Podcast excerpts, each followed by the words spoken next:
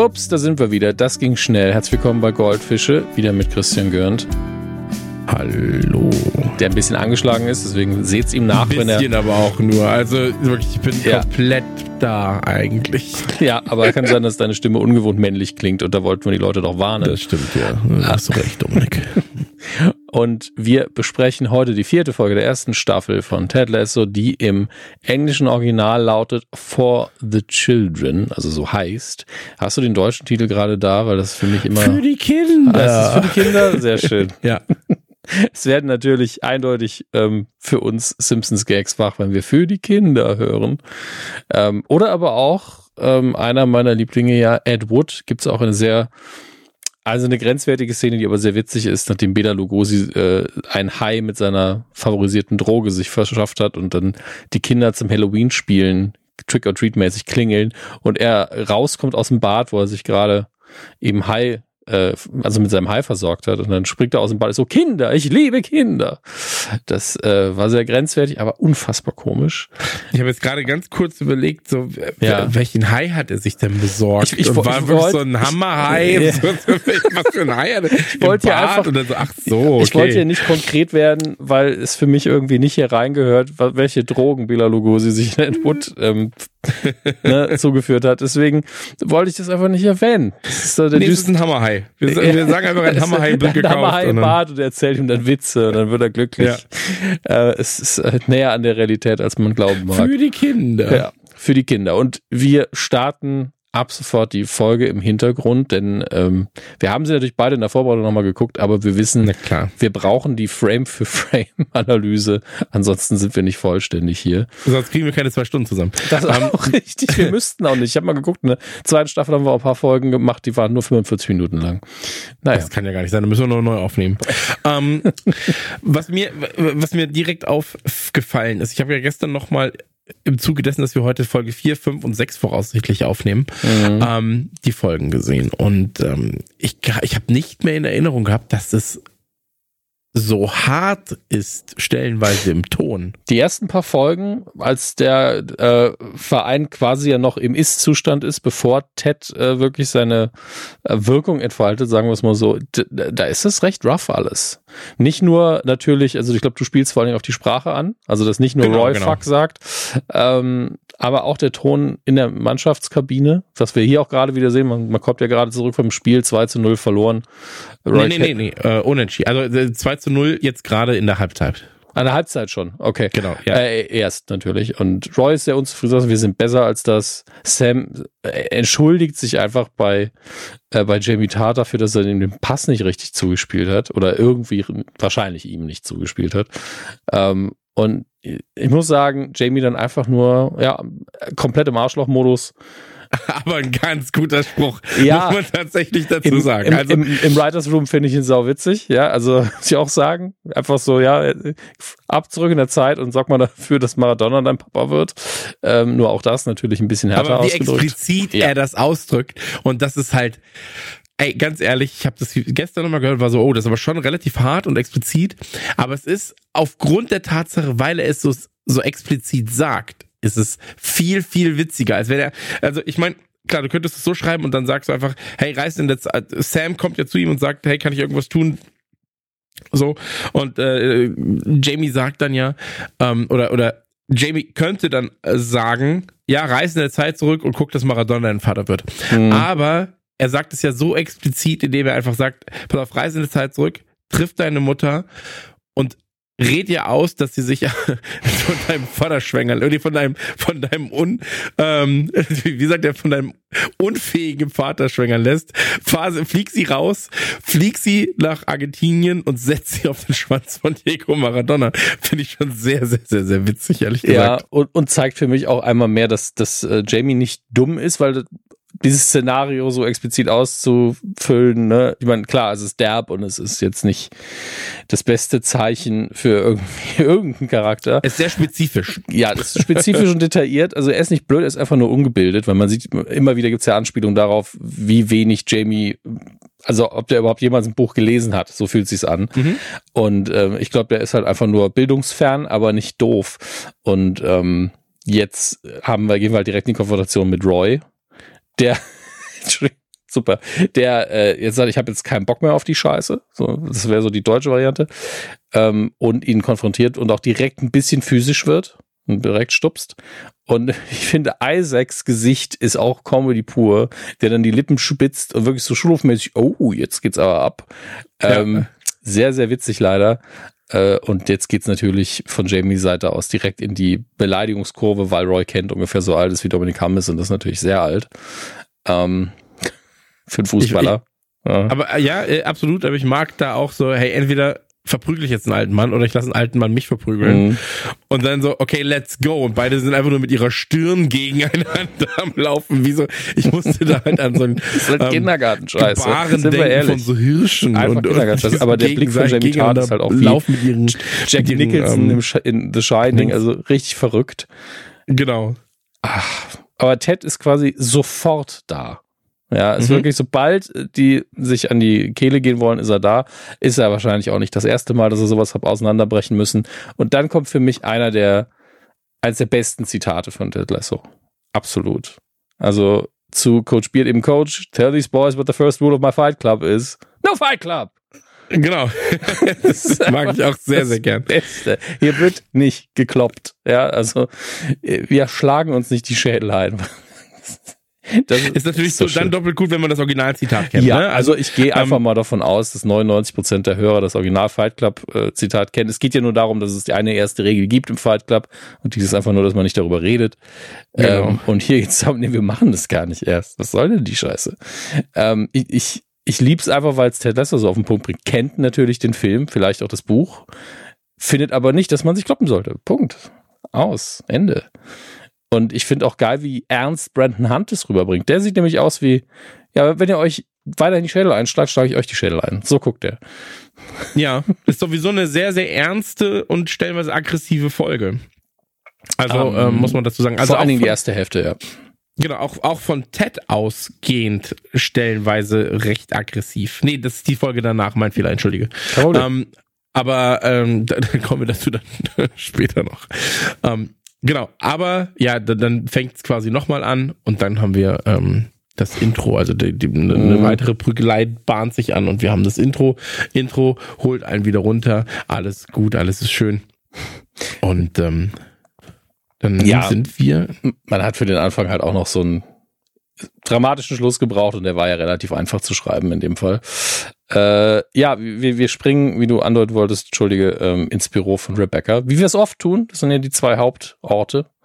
Ja. Und dort geht's in Richtung, man denkt zuerst Partyvorbereitung, aber es geht um ein Charity-Event für die Kinder. Ja. Absolut richtig. Und da sagt sie dann auch ganz klar so, ey, ähm, den und den setzen wir einfach an Tisch 4, das ist der langweilige Tisch. Und Higgins sitzt daneben und oder steht daneben und sagt immer nur, Moment mal, da sitzt doch ich. Aber auch sehr schön. Äh, ich habe Eileen Kenner noch, der habe ich noch keinen Platz gegeben und Higgins so, nee, die ist verletzt. Äh, ihr Pferd hat sie in den Kopf getreten. Und Rebecca so, oh, das tut mir leid, geht's dem Pferd gut? Ja, weil sie die also halt sehr britisch. kann. Ja, ne? es ist eher britisch, aber es ist auch wirklich das Gemeinste, was ihr einfallen konnte. Und ist sehr, sehr schön. Hat mir gut gefallen. Ich hab, ich hab, äh, es, wir sind wieder gerade dabei, dass wir einfach nur alles nacherzählen und sagen, es ist toll. Es ist, äh, ich, es ist mir sehr bewusst. Ne? Ja, aber manchmal ist es halt einfach so, ne?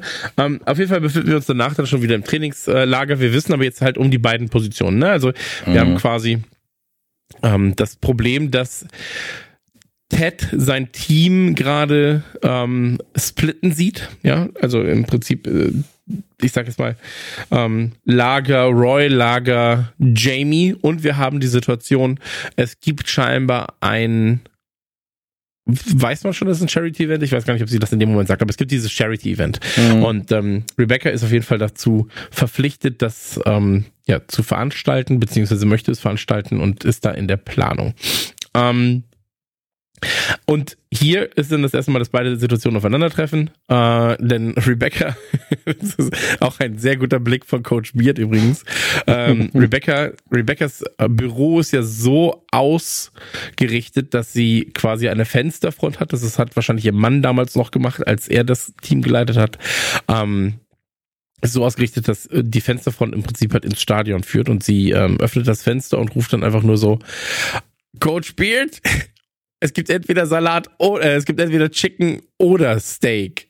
Du kannst nicht einfach beides ankreuzen. Das ist, also, da war er schon so ein bisschen Held für mich in dem Moment. Ja, ich, ich finde, also ich finde es auch gut, dass wie er antwortet, weil er sagt ja nicht so, ja, ey, dann Chicken oder dann Steak, sondern einfach nur so, okay. so, ja, habe ich jetzt, was soll ich machen? Schade, ja. Ähm, aber äh, allein diese Situation, dass sie ihm ständig über den ganzen Platz schreit, ist völlig absurd. Könnte auch einfach anrufen. Aber hey, das ist, äh, so funktioniert Comedy manchmal eben auch. Ähm, und dann geht's ja in Richtung, hey, wie sieht's denn aus? Wer sitzt denn wo? Weil Ted eigentlich mit, äh, mit Beard kommen wollte, aber Beard hat schon ein Date, hat es anscheinend Ted auch nicht gesagt. Und dann fragt er natürlich Nate. Und äh, jetzt kleiner Rückgriff auf, die, auf eine der Folgen davor, äh, als er mit Kili geredet hat und sie irgendwann sagt, you don't, you, du hast keine Idee, wie sehr Reimen in diesem Land eine Rolle spielt. Und äh, ja. er, er setzt es direkt um und sagt einfach so, Nate the Great is gonna be my date and for obvious reasons we would like to be at table 8. ja. Also es ist so billig und es ist so schön. Ähm, aber äh, für Rebecca natürlich direkt so, nein, Beard, du hast Hühnchen. Punkt. da wird direkt entschieden.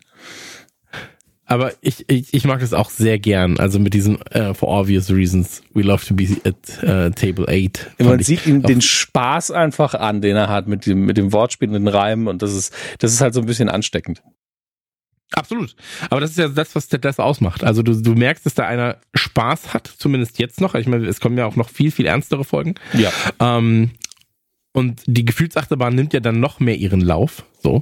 Ähm, und jetzt sind wir im Prinzip schon wieder in Rebecca's Büro. Äh, Ted taucht auf. Sie ähm, ja, so, checken gerade ihre Kleidung ja. aus, genau.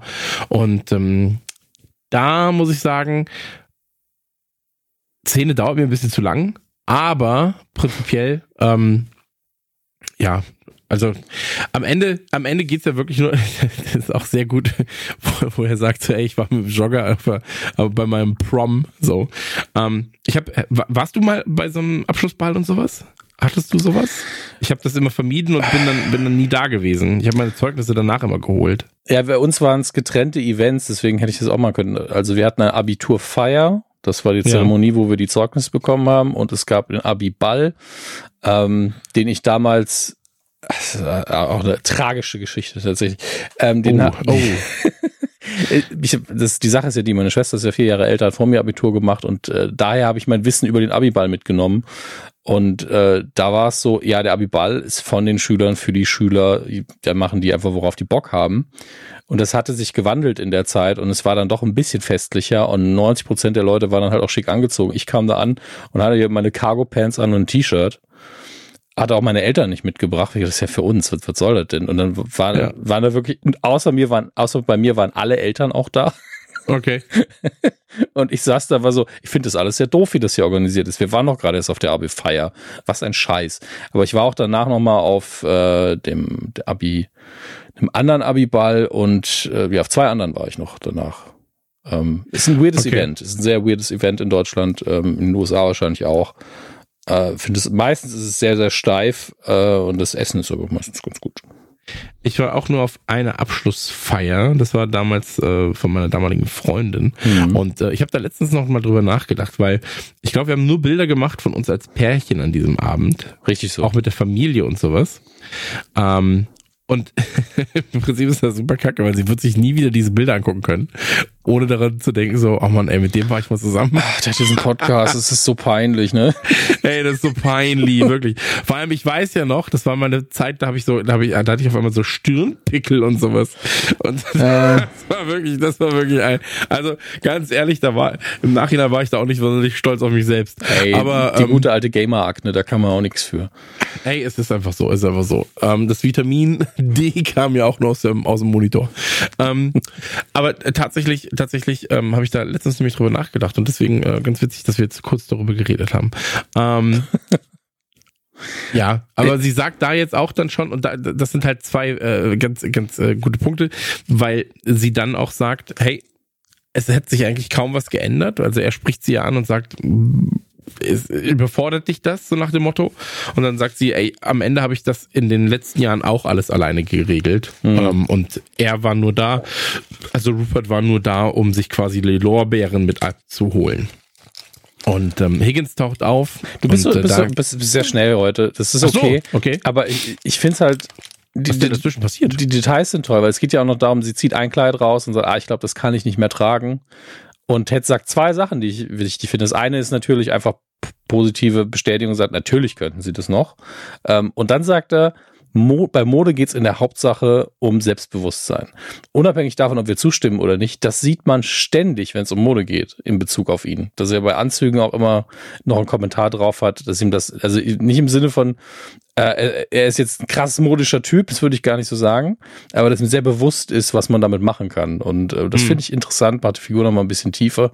Äh, und er schafft es natürlich, die Anekdote noch reinzuquetschen, die er ähm, eigentlich unbedingt erzählen wollte, wo sie schon wusste, die kommt jetzt, ich will die aber einfach nicht hören, dass er irgendwann mit dem Pyjama äh, zu seiner Prom Night gegangen ist und dann danach im Knast gelandet ist, warum auch immer. Das äh, fand ich auch sehr schön. Wir, wir werden das später ja nochmal haben mit dem Anzug mhm. dann von Nate. Genau. Ähm, genau. Also da, da muss man sagen, aber ey, Beard und, und Lasso sind ja auch immer den Umständen entsprechend sehr gut gekleidet. Muss man dazu sagen. Und ähm, deswegen ja, absolut richtig und gut analysiert, Herr Hammes. Einfach abgelesen von Untertiteln, aber egal. Äh, ja, wie du gesagt hast, Higgins kommt rein und hier ist jetzt die Hiobsbotschaft, die Christian Gürnt auch auf die Knie bringen würde. Äh, Ey, denn, ganz ehrlich, ja? ich, ich sag dir, wie es ist. Ähm, Gott, es, es schwebt sauer. ja immer so, äh, ja, es schwebt ja immer so ein bisschen mit. Ähm, weil ich habe einen ganz, ganz krassen Softspot für Robbie Williams. Mhm. So.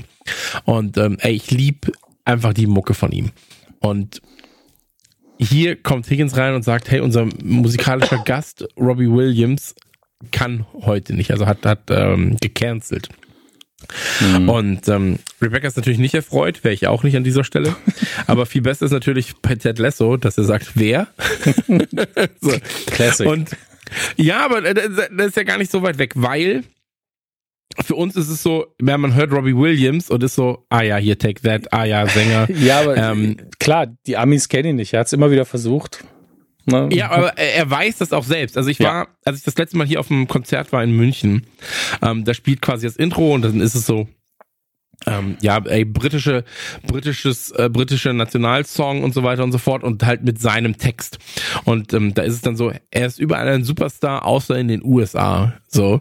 Und halt sehr, sehr selbstreferenziell hm. und sehr, sehr selbstwissend auch. Das ist so, äh, eine Textzeile war da auch irgendwie so, hier kann er keinen Meter weit gehen und in den USA läuft er 20, ohne angesprochen zu werden. 20 Kilometer. So.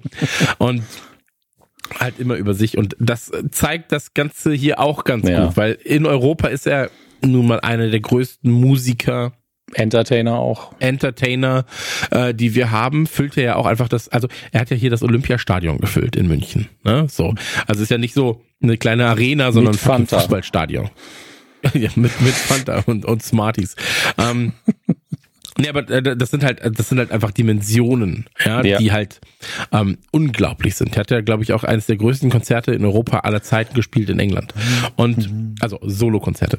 Und deswegen ist es halt umso witziger, dass es halt dieses Amerika, Europa, Culture Clash Ding da gibt ja. und einfach nur kommt so, wer? Das ist so, als wenn halt, ey, ich meine, klar, NFL und so wird hier immer ein bisschen größer.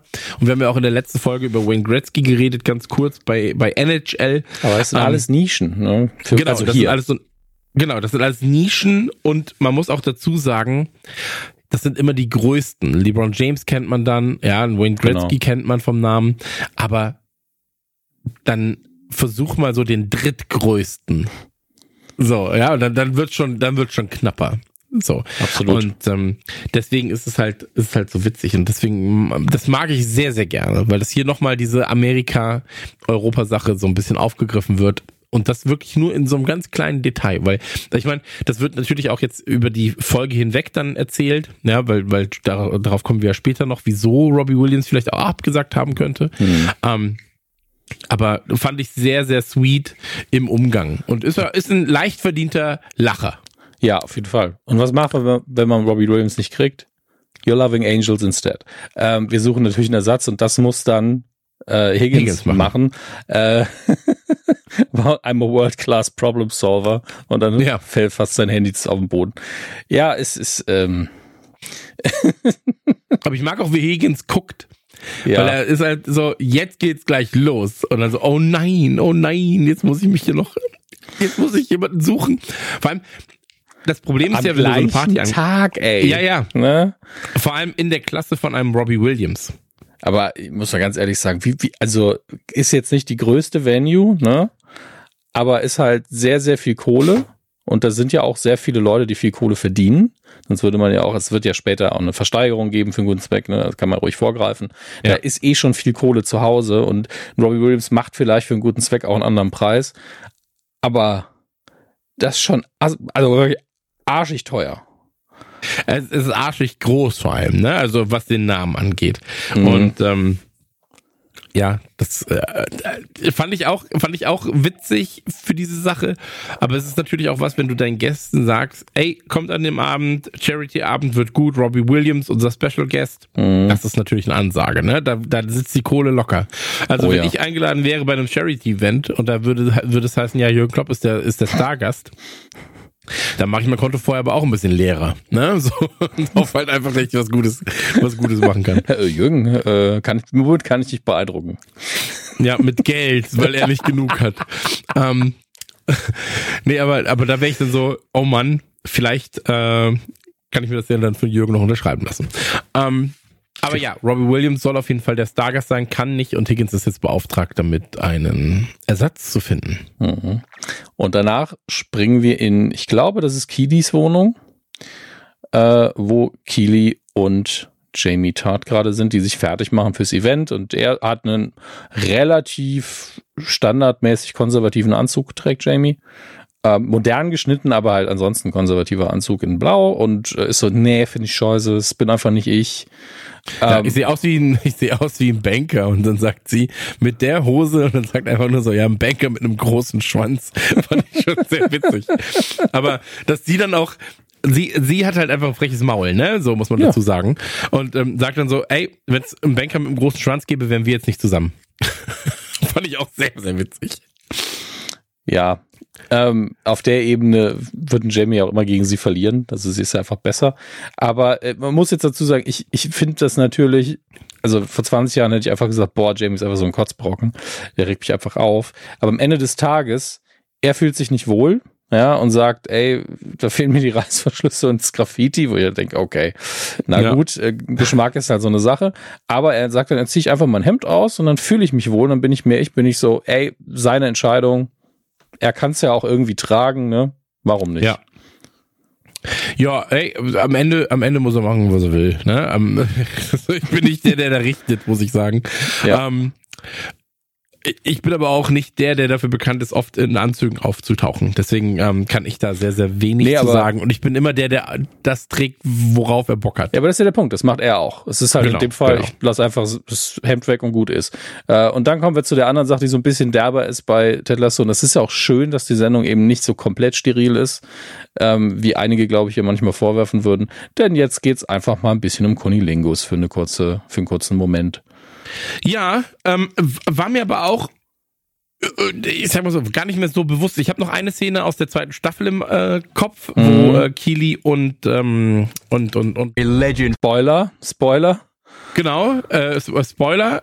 Also, aber ähm, das Ganze ist, äh, ich kann auch einfach noch mal kurz sagen, Kili und Liebe machen. Spoiler, Spoiler. Ich, ich, ähm, vielleicht bieb ich wirklich raus, ja. Ich, genau. Sind wir so fair. Aber ähm, an der Stelle war ich dann auch überrascht, weil ich konnte mich nicht mehr dran erinnern, dass, und das meinte ich vorhin mit, es ist halt dann doch schon stellenweise sehr rough. So. Ja, gleichzeitig, es ist so, so eine weirde Mischung, weil es gibt so eine Art und Weise, wie man Sex thematisieren kann, wie es irgendwie für fast alle Altersgruppen funktioniert. Die Leute, also die Kinder, die zu jung sind, die werden vielleicht maximal die ein bisschen. das hier nicht, ja. Ja, die werden maximal ein bisschen verwirrt, aber die werden so, pff, keine Ahnung, ne? Also die, die spielen halt ein bisschen. Ähm, die, die so, die Schule zu machen. Ja, genau, keine Ahnung. Also das kriegt man auch schnell wegerklärt im Zweifelsfall. Aber alle so 12 bis 16-Jährigen sind so, hehehe. und das war's ja, man sieht ja nix. Ja, naja, klar, natürlich. Und bei allen anderen, drauf geschissen. Also äh, so ab 17 bin ich so, man muss damit klarkommen können, dass Menschen Sex haben. Ja, es wird ja wie gesagt nichts gezeigt. Und ähm, deswegen glaube ich, dass es relativ smart ist. Ist vielleicht in Staffel 2 dann ein bisschen anderer Level. Aber hier fand ich das noch absolut vertretbar. Ja, ey, absolut, absolut. Also ich glaube, das kann man halt wegverargumentieren in diesem Fall. Mhm. Ähm, und es ist ja auch so ein, ähm, ich muss sagen, so ein Klassiker. Das passiert ja ab und zu einfach mal. Das ist ein Klassiker. Das muss man das auch mal sagen. Und äh, nee, es könnte ja einfach mal passieren, dass sowas so, ach, wir müssen gleich los, ja, aber wir haben noch einen kurzen Moment haben wir ja noch. So. Ja. Ähm, Deswegen, also kennen wir auch von Touren, ne? Wenn, wenn Max, kurz bevor wir auf die Bühne gehen, wir drei, dann haben wir halt noch die zwei, drei Minuten. Und ähm, ja, dann geht man ja. allein aufs Klo. Ähm, Ge da geht man noch mal ganz kurz sich, sich befreien, seine Gedanken ordnen. Ich glaube tatsächlich, ich meine, ich, man, man sieht mir ja nicht an, ob ich irgendwie krass nervös bin auf der Bühne, aber es gibt ja so eine Grundnervosität, bevor man auftritt. Ich glaube ehrlich gesagt nicht, dass ich das dass ich zu einem produktiven Resultat käme, sagen wir es mal so. Also ja, ich kann, ich, ich kann mich aber demnächst mal drum kümmern. Ähm, ah, yeah, yeah. danach treffen sich äh, oder geht Ted raus aus seiner Wohnung, seiner mhm. angemieteten und trifft Nate und ähm, Ted sieht sehr fesch aus, hat einen sehr schönen Anzug an mit Der einer ist, äh, sehr schönen Krawatte. Er ist vor allen Dingen richtig geschnitten. Also er und das ist, ist jetzt tatsächlich relevant, weil das, was gleich passiert, ja das Gegenteil äh, quasi ist. Aber sein Anzug sitzt. Der ist auf ihn äh, zugeschnitten worden, entweder im Nachhinein oder von Anfang an. Er bedankt sich auch noch bei seiner Frau, der eine Sprachnachricht hinterlässt auf der, auf der Mailbox und sagt schon, wir spielen so ein bisschen Telefonfangen hier, weil ich erreiche dich nicht, du mich nicht. Man halt so ein typischer, also ich will jetzt irgendwie nicht reinlesen, dass sie auch nicht ans Telefon geht, sondern das ist, glaube ich, so ein typischer klar, die, die Ehe ist eh in einer Krise, aber es ist ja immer noch eine Beziehung. Ja, auch ja, weil, weil sie ja die Mutter seines Kindes ist, meine ich Beziehung. Und eine typische Fernbeziehungsnummer, dass man halt irgendwie seltener den direkten Kontakt äh, schafft. Einfach ja, wegen auch der vor allem aber auch eine, genau, also da muss man da ja auch sagen, es ist ja eine Fernbeziehung auf sehr, sehr große Ferne. Mhm. Und ähm, deswegen ist ja die Zeitverschiebung noch dabei. Ne? Eine Fernbeziehung jetzt hier innerhalb Deutschlands, da kann man sich vielleicht schon mal eher erreichen. Ja. so. Aber ähm, eine Fernbeziehung England Amerika ist dann ja doch noch mal ein ganzes Stück. Ähm, dann ganz kleiner, ganz kleines Detail noch, er gibt quasi dem ähm, Straßenmusiker ein bisschen Geld, ja, und mhm. sagt, ey, nichts geht über eine gute Troubadour. so. Und ähm, damit ist diese Szene aber eigentlich schon vorbei, wird aber später noch mal relevant. Ja. Und ähm, Übrigens jetzt sieben dann, Stunden. Ich habe es wirklich genau nachgeguckt. Kansas zu UK sind sieben Stunden. Ich wusste, es müssten mindestens sechs natürlich sein. Ähm, aber es sind sogar sieben. Naja. Ja. Hier haben wir also Mittag, das heißt, bei denen wird es jetzt wahrscheinlich so um die acht sein, würde ich jetzt sagen. Acht, neun, zehn vielleicht.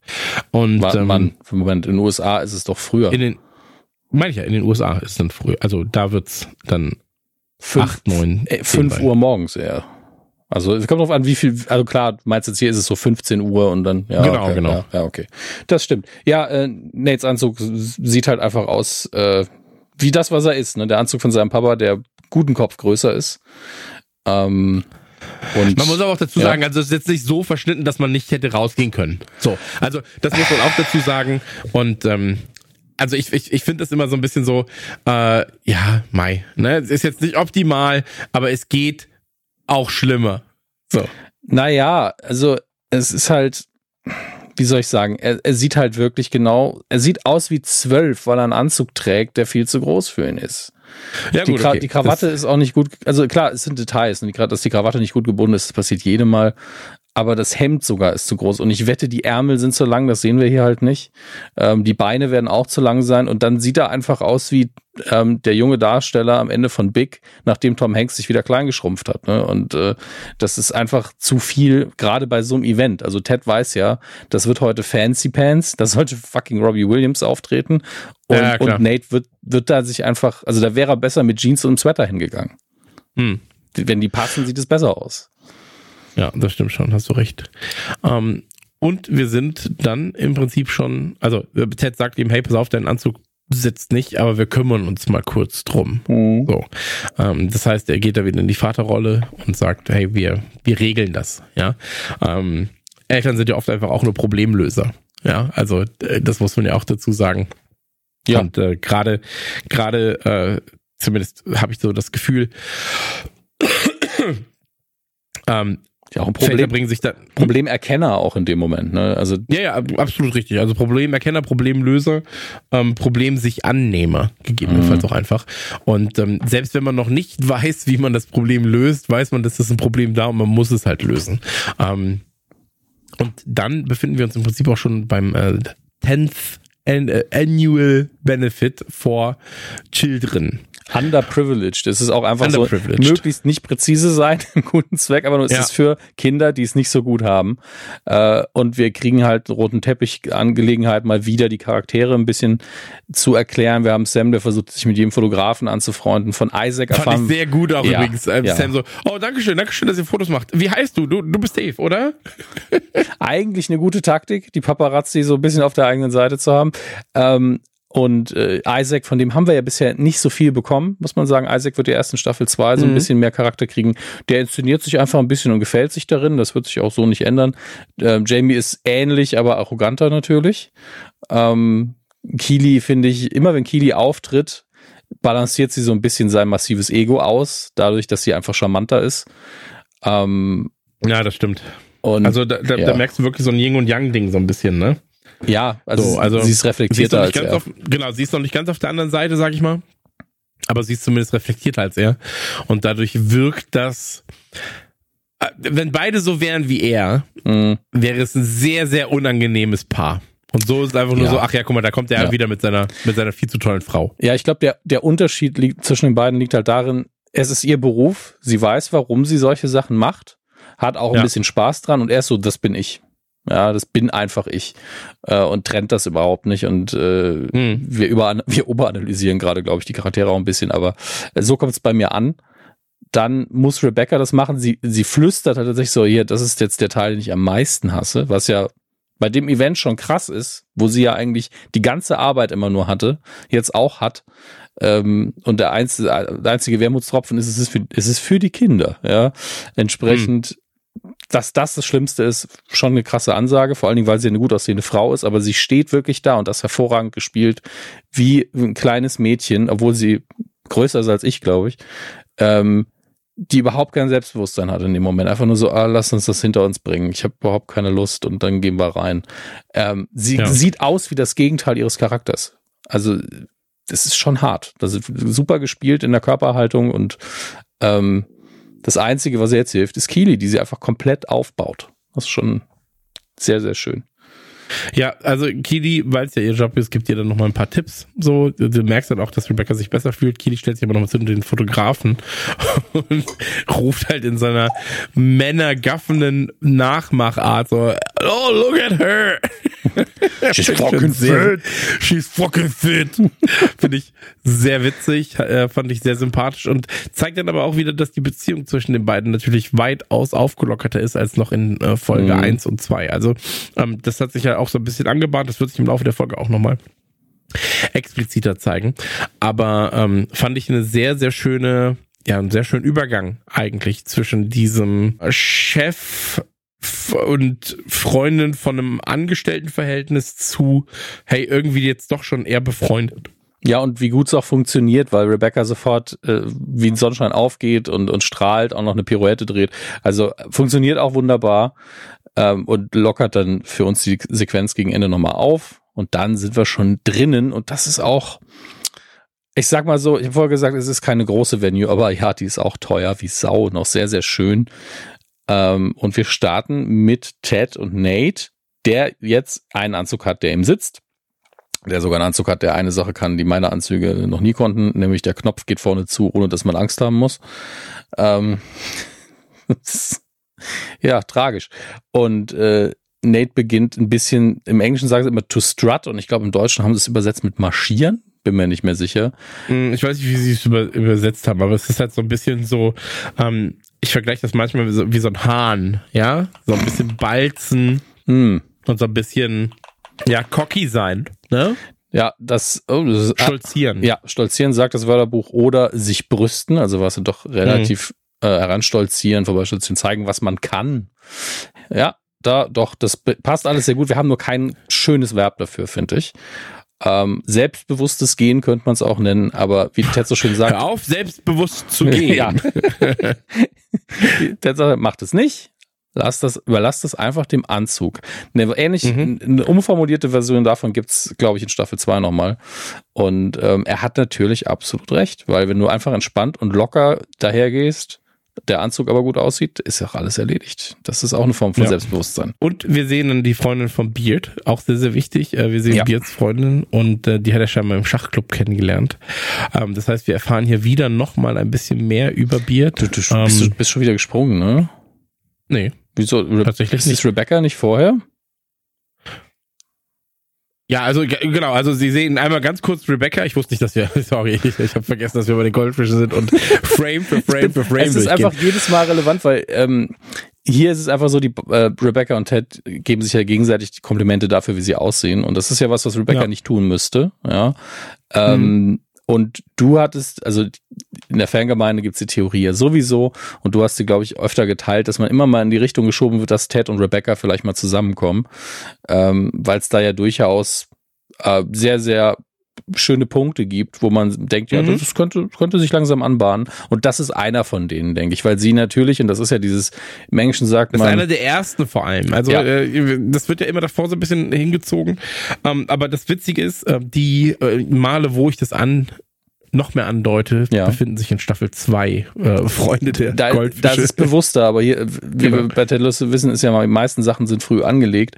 Ähm, mir geht es tatsächlich darum, man sagt im Englischen so gern, you, you, clean up nicely, also dass man einfach sagt, sobald jemand sich mal ein bisschen rausputzt, dann, dann sieht man ganz anders aus, man hat einen ganz anderen Kontext. Und sie kennt Ted halt bisher nur maximal in so Casual Manager-Klamotten und natürlich im Trainingsanzug.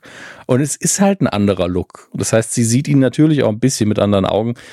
Wenn es hm. irgendwo angefangen hat, dann mutmaßlich hier. Ja, deswegen ähm, wollte ich es kurz erwähnt haben und wieder ein schöner kleiner Gag, dass Nate äh, ihr die Hand gesagt, schön sie wiederzusehen und sie sagt so, schön sie kennenzulernen. Ja. Klassiker. Ey, es ist aber auch gemein. Ne? So, ähm, ja. Aber man muss dazu sagen, jeder, der mal in größeren Firmen gearbeitet hat, und das ist ein Fußballverein nun mal, mhm. ähm, du kennst irgendwann einfach nicht mehr jeden und nicht mehr jeden mit Namen und vor allem nicht, wenn du in der Führungsposition bist, weil dann hast du halt nur noch mit denen ja. zu tun, die halt direkt mit dir arbeiten, ein Higgins, ein Lasso und so weiter und so fort. Deswegen, ja, es ist gemein, aber es ist jetzt auch nicht so unrealistisch weit weg. Nee, auf keinen Fall. Es, es geht ja auch eher darum, wie das aus der Perspektive von Nate aussieht und wie er sofort reagiert. Er korrigiert sich dann, ja, schön, Sie kennenzulernen. Nach dem Motto, wenn Sie der Meinung sind, wir sehen uns zum ersten Mal, dann sehen wir uns auch zum ersten Mal. Also er ist da weiterhin unterwürfig. Ähm, die beste Variante davon ist einfach lächeln und nicken, wie die Pinguine es uns beigebracht haben und äh, das einfach über sich gehen lassen und dann sehen wir Jane und Beard. Ähm, ich finde es interessant zu sehen, wie sie, wie sie sich entscheiden, die beiden zum ersten Mal zu zeigen, dass sie irgendwas aus seinem Bart rausfriemelt. Weil dann sieht man direkt, okay, die haben schon, also das macht man nicht bei Leuten, mit denen man sich nicht wohlfühlt, so ins Gesicht mhm. greifen. Ähm, das erzählt schon sehr, sehr viel, obwohl die ja doch recht kurz zusammen sind. Äh, aber über Jane kriegen wir noch sehr viel mehr in der zweiten Staffel. Und äh, das Jane-Kapitel wird interessant. Ich bin da immer noch zerrissen innerlich, muss ich sagen. Ja, ähm, und man merkt aber auch, Beard scheint sonst immer alles so krass unter Kontrolle zu haben. Ja. Ne? Also das muss man ja auch sagen. Also du siehst ja nochmal einen, einen anderen Beard, weil ähm, wenn wir über den Freund Beard reden, dann ist er pünktlich da, hat, hat das Bier dabei, hat den Tee dabei, ähm, kümmert sich drum, hat, ist ein Taktiker und so weiter und so fort. Mhm. Und hier plötzlich wird ihm quasi von jemand externem, ja, ähm, im Bad rumgefummelt. Und das wäre halt einfach unter dem Gesichtspunkt auf dem Platz oder auf der Trainerbank wäre das halt keine Situation, die passieren würde. Ne? So. Und ähm, das heißt, du bist halt hier wirklich in so einem Casual-Verhältnis und ähm, wir lernen Beard hier nochmal von einer anderen Seite kennen, die gerade in Season 2 nochmal interessanter wird. Ähm, oder halt noch ein bisschen mehr aufgesplittet wird. Aber ähm, dann heißt es auf jeden Fall, die haben sich beim Schach kennengelernt und äh, dann gibt's halt natürlich wieder den Moment, wo Nate ja oft schon auch gesagt hat, er versteht nicht, wann Ted Lasso Gags macht. Und dann sagt Ted Lasso halt im Englischen, ich weiß gar nicht, wie sie es im Deutschen übersetzt haben, uh, they liked each other's moves. Mhm. Und ähm, dann kommt halt Nate so oder so, ja, das war kein Witz. Und dann so sicher? Ja, also doch irgendwie schon auch. so. Ja. Mochte ich sehr. Ist, ich glaube, das ist auch so ein Ding, wo Ted merkt, oh, manchmal mache ich Witze und merke selber nicht. Das ist eine schöne Sache. Ja. Dann äh, haben wir Roy, der über den roten Teppich äh, kommt und natürlich einfach Roy ist und einfach nur, nein, nein, fick dich, fick dich, nein, nein, nein. Und ähm, wie soll man die Szene auch anders erwarten? Also ich glaube, jeder, der zwei Folgen Ted Lasso gesehen hat, hätte sie genauso geschrieben. Deswegen alles cool. Ähm, und dann realisieren Keely, Jamie und Roy, dass sie am gleichen Tisch sitzen. Kili sagt direkt, oh, das wird aber unangenehm. Ja, aber das natürlich. wird aber sehr, sehr unangenehm. Finde ich gut. Und ähm, Roy möchte dann natürlich den Platz wechseln. Ted kommt und sagt, hey, I parent trapped you all. Finde ich auch oh, sehr, sehr gut. Das ist einfach, diese Anspielung so. kann auch nur noch ein, ein äh, Charakter seiner Generation bringen, ne? Das ist, ja, das, oh, das ist so durch. Ich kann es nicht mehr. Entschuldigung. Pet Peeve von mir. Egal. Aber äh, mochte ich sehr, sehr gern, weil er auf beide zeigt und so, take a seat. Mm. So, take a seat. Und dann gibt's natürlich, ähm, weil wir wissen, die beiden sind so die Problemkinder von ihm. Ähm, aber hier müssen sie halt jetzt miteinander auskommen, ne? Weil es äh, natürlich erstmal, also man geht davon aus, dass sie miteinander auskommen müssen zumindest, weil ist eine Veranstaltung von der Firma, ähm, ist noch eine Charity-Aktion Sie sind mitten im Raum, der Chef ist dabei. So, ähm, die Charaktere sind also gebundener jetzt mhm. gerade und können halt diesem, diesem, dieser Auseinandersetzung nicht entkommen. Ne? Das zum einen und äh, ja, zum anderen, es ist ja so ein bisschen interventionmäßig. Ted sagt auch direkt, ey, ich kann es nicht haben, dass die, die Mannschaft so gesplittet ist. Ich, das, wir müssen das jetzt irgendwie hinkriegen. Und äh, wie steht ihr zueinander? Und das ist halt, Roy ist einfach nur ja, ist ein Stück Scheiße, und Jamie, ja, wenn sein Hirn dann in Feuer stehen würde, würde ich nicht, nicht mal ins Ohr pissen.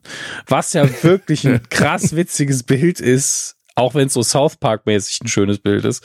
Ähm, geschmacklos, aber witzig.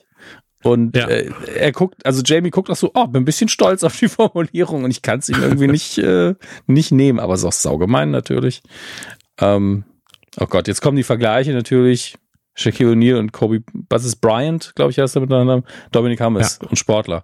Ähm, Landon McCarthy. Ich lass dich da jetzt einfach mal machen. Mal gucken, was passiert. Wieso? Gucken, ich bin ja schon fertig. Mal gucken, wo wir uns hinlaufen. Hier, Woody und Buzz. Also danach sind es ja nur Leute, die ich kenne. Ob echt oder nicht. Ja. Ähm, oh Gott, ey.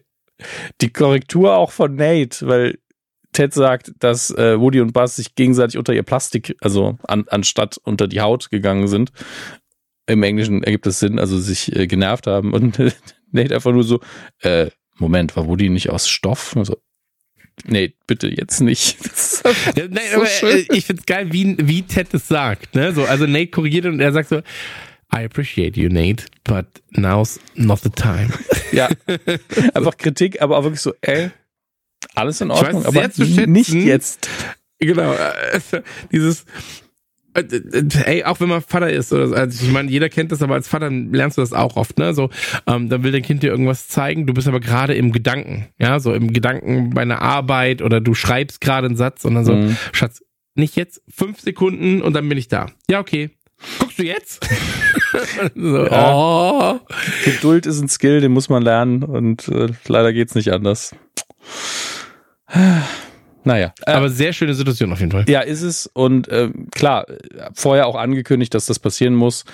Und ähm, Kili einfach ein Händchen dafür, Situationen ein bisschen zu entschärfen, macht durch ein Kompliment in Richtung Nate, dass der Anzug schön aussieht. Und bei ihm geht dann auch natürlich direkt die Sonne auf. The second suit I ever owned ist natürlich auch, muss dazu sagen, äh, bei einem Durchschnittsmenschen oder Durchschnittsmann ist es auch normal, dass man nicht so viele Anzüge hat, wenn man nicht gerade beruflich ständig ja. eintragen muss. Ähm, und er versucht aber einen Gag draus zu machen in Richtung Birthday Suit, was man im Deutschen ja auch nicht so gut will, ich gar nicht wissen, wie sie es übersetzt haben. Aber Birthday Suit in Bezug auf den ersten Geburtstag heißt einfach nackig. Und deswegen sagt er halt, das ist der, der zweite, denn der erste, das war der Anzug, den ich getragen habe, als ich ein nacktes Baby war. Er übererklärt den Witz mit dem Witz. Fühle ich. Ähm, Fühle ich total. Alle am Tisch auch völlig verwirrt. Ähm, oh Gott, ja, und Ted muss ihn dann nochmal erklären. Du liebe Zeit, es ist ein bisschen Fremdschämen, wenn man es so im Detail sich anguckt, aber in der Folge ist es so schnell, dass ich es überhaupt nicht schnell, äh, schlimm fand. Denn ja. Fremdschämhumor ist ja wirklich nicht mehr so sehr mein Ding, weil es für mich halt ausgelutscht ist. Ähm, aber hier ist es völlig okay. und Ted versucht es wieder in die richtige Bahn zu lenken. Die beiden sind aber erstmal einfach stur.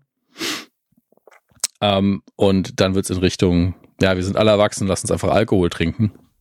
Ja, aber auch da ja. mag ich, auch da mag ich es, wie Ted das rüberbringt, weil er sagt so, hey, ich habe noch eine Idee und die wird entweder das Ganze hier auflockern oder komplett gegen die Wand fahren. Ja. So, wer möchte einen Drink? so.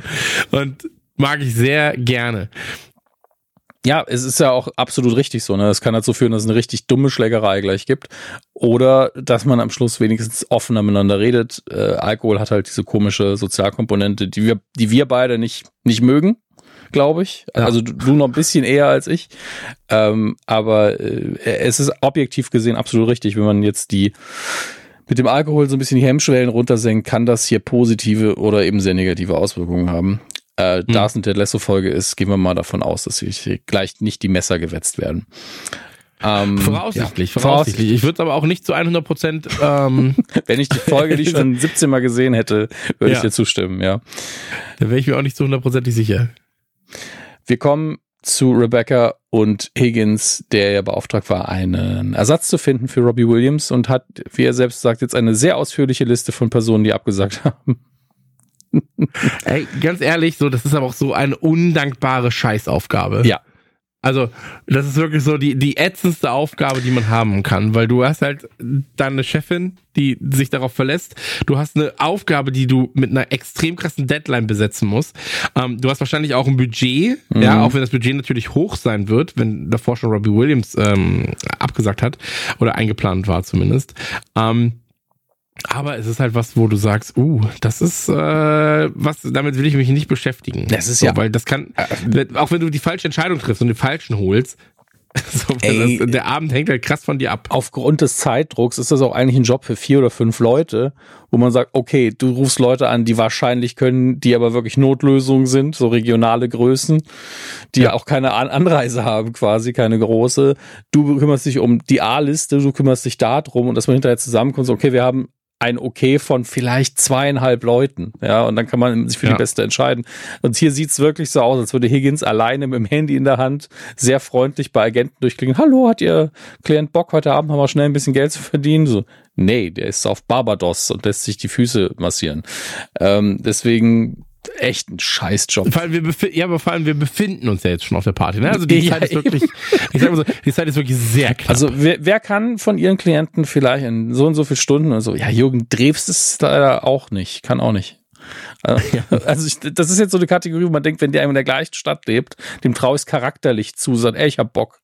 Aber wie viele Leute davon gibt's denn im, im Unterhaltungsbusiness, die das einfach mal ja, eben so ich machen? Muss, ich muss an, an Stromberg denken. Als äh, Stromberg als für das für das ähm, bei, bei der bei der Vorrats äh, nee, Vorstandssitzung für den Entertainment Part ja. verantwortlich war und dann halt einfach sich selbst bucht.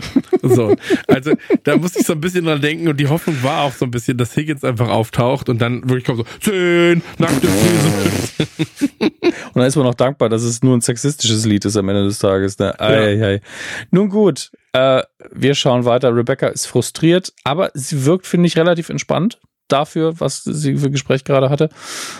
Ähm, und sie muss aber auch noch eine Rede halten. Oh Gott, also der, der ganze Druck, ne? Der ist schon ätzend. Und hier fahren wir jetzt, dass Rupert bei der Rede immer sehr gut war. Und das in Kombination mit der Info zuvorher sagt uns ja, dass ihr Ex-Mann Rupert gar keine Arbeit in die Orga gesteckt hat, dass sie das alles gemacht hat dass er dann aber sich auf die Bühne gestellt hat und gesagt hat, hey, toller Abend, oder? Guck mich alle an. Ja, ist ein bisschen wie bei uns auf Live-Tour. Wir machen nix, bis wir abends dann auf die Bühne müssen. Der Rest macht das Team. Aber naja, so ist es nun mal, ne? Einer muss ja. Ja. Überlege gerade. Jeder so, so, wie er kann. So ganz stimmt's ja auch nicht. Ähm, aber je nach Tour äh, war, war die Arbeit vorher schon, wenn ich an die Video, äh, Videothekregale denke, ei, ei, ei. Ähm, nie wieder auf die Art und Weise. Machen wir weiter. Ähm, mh, mm, ja, okay. Teds Rat hier an Rebecca ist sehr interessant, aber einfach nur, weil er, weil er wieder die unterschiedlichen Charaktere zeigt. Ähm, genau, weil er halt sagt, hey, am besten kommt man durch, indem man einen kleinen Witz über sich selber macht und ähm, sie dann einfach sagt so, ja, aber worüber soll ich Witze machen? Und er dann aber auch so ein bisschen struggelt in dem Moment, weil er kann natürlich nicht sagen so, ja, über deine große Nase Mhm. oder über deine hässlichen Schweineaugen oder sowas, weißt? Also sowas kannst du natürlich nicht sagen. Du bist halt nicht mit ihm so befreundet, dass das als Gag durchgeht. Mhm. Und ähm, sie ist natürlich auch nicht in der Lage, wo sie für Gags wahrscheinlich so empfindlich ist, ähm, gerade oder empfangbar, äh, em- empfänglich, Es, empfänglich es, es lässt aber auch die Tür so ein bisschen offen, weil er ist so, okay, aber was, hm, was, er versucht dann sich einen Gag zu überlegen, der nicht offensive ist oder sonst was. Genau, genau. Und, und sie sagt, naja, das wird da in, das wird ihnen jetzt nicht passieren, ne? Das Risiko gehen sie nicht an. Also, nee, nee, aber viel Glück. Und es lässt aber auch die Tür offen für die Interpretation, dass ihm nichts einfällt. Das ist, ich, ich weiß nicht. Sie sind einfach eine tolle Person. Ja. Ja, klar, äh, absolut, absolut richtig. Ähm, aber ich glaube, es ist ja auch, also das wissen wir ja beide selbst so. Ich Mhm. finde, Comedy oder Leute zum Lachen zu bringen, ist mit das Schwerste, was du machen kannst. Und ähm, wenn du, also jetzt mal Hirnchirurgie und sowas davon abgesehen. sagen, also Aber- so, so schwer ist es nicht. Du musst einfach nur hinfallen und es werden schon zehn Leute lachen. Genau, Ne? ja, aber halt wirklich kontinuierlich witzig Ja. sein. Ja. Ja. so sei mal witzig. Ja, ja, auf, so, auf ja, Kommando nee, bin ich nicht. in der Drucksituation, das, das macht alles immer noch schwieriger. Absolut richtig. Ähm, und, und das mit dem das Schlimmste auf der Welt, das nehmen wir einfach mal zurück, die Aussage, aber es ist nicht so einfach, ja. Genau.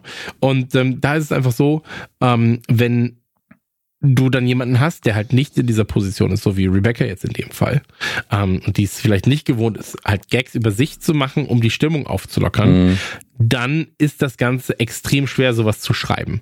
Und ähm, also eine, eine Rede zu schreiben. Und ähm, für jemanden, ich sag jetzt mal, wenn, wenn ich das machen müsste, ey, ganz ehrlich, easy going fängst du halt mit einem Witz, über dich selbst an. Oder mit einem Witz, der halt irgendwie komplett drüber ist, aber du ihn dann nett aufarbeitest, ja, beispielsweise. Also es gibt verschiedene Arten, um in so ein, in, so ein Thema reinzukommen. Aber für sie ist es halt einfach neu. So, Mhm. sie war davor noch nicht da.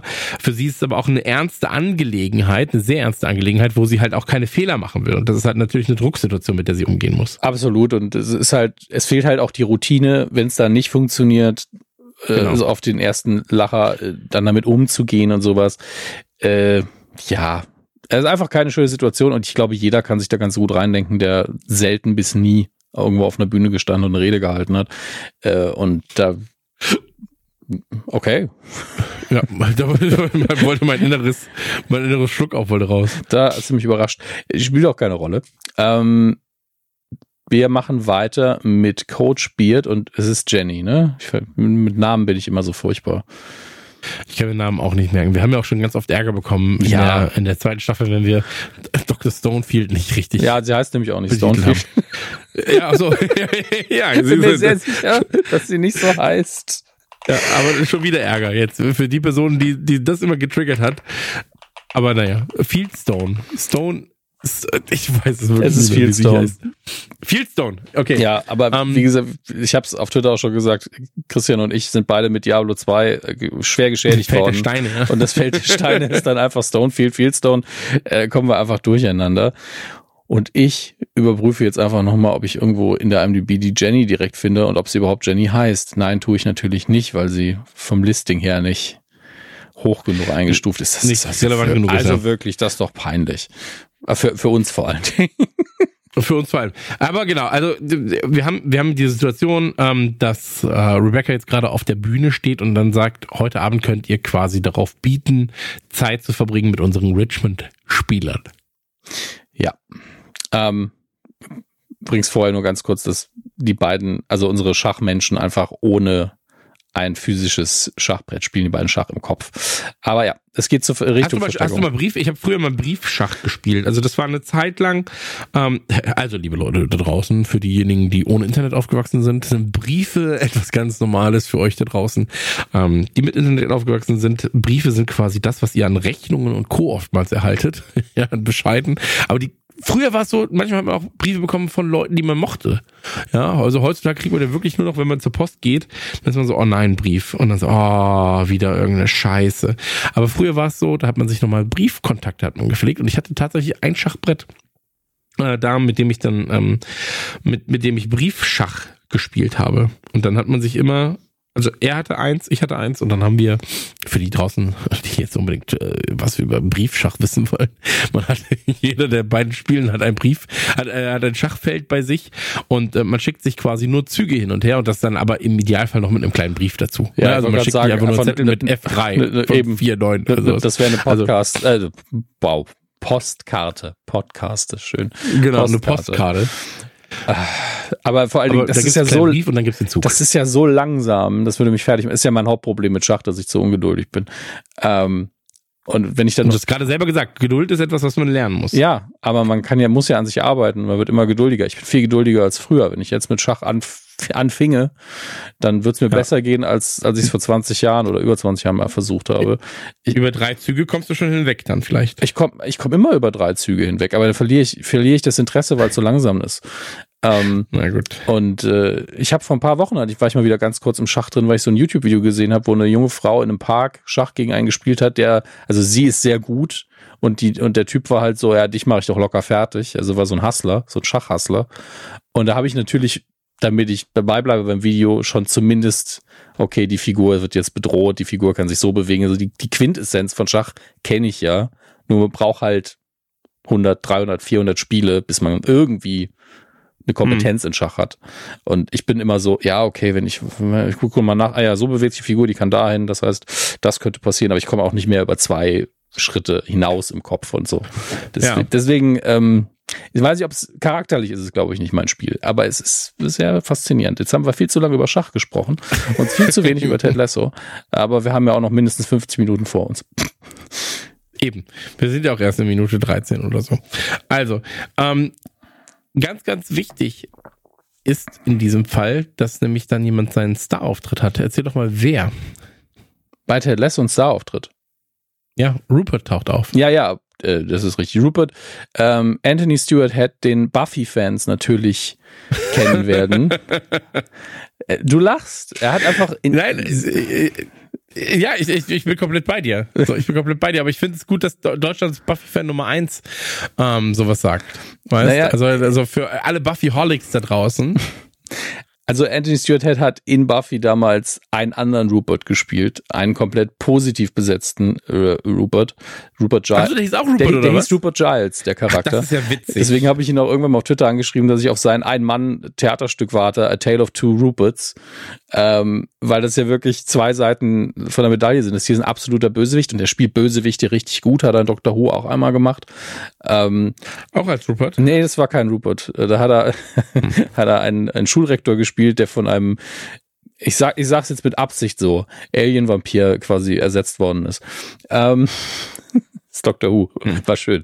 Und ähm, der, seine Figur in Buffy ist einfach ein- der weise Mentor, der lieb zu allen ist, eine Vaterfigur, so wie man sich's wünscht. Und hier, das ist einfach, ich, ich sag's jetzt in einem sehr, sehr derben Duktus, das hier ist die Arschfick-Variante davon. Also wirklich, der, der Rupert hier in Ted Lasso ist ja, wir, wir legen es immer wieder fest, und das ist jetzt sein erster Auftritt eigentlich, immer die negativste Figur. Also wir haben noch keine wirklich menschliche Seite von ihm gesehen, auch gesamt in Staffel 2 nicht, wo wir bei vielen anderen Figuren mehrere Dimensionen bekommen, eine Wandlung haben. Rupert bleibt erstmal der Arsch.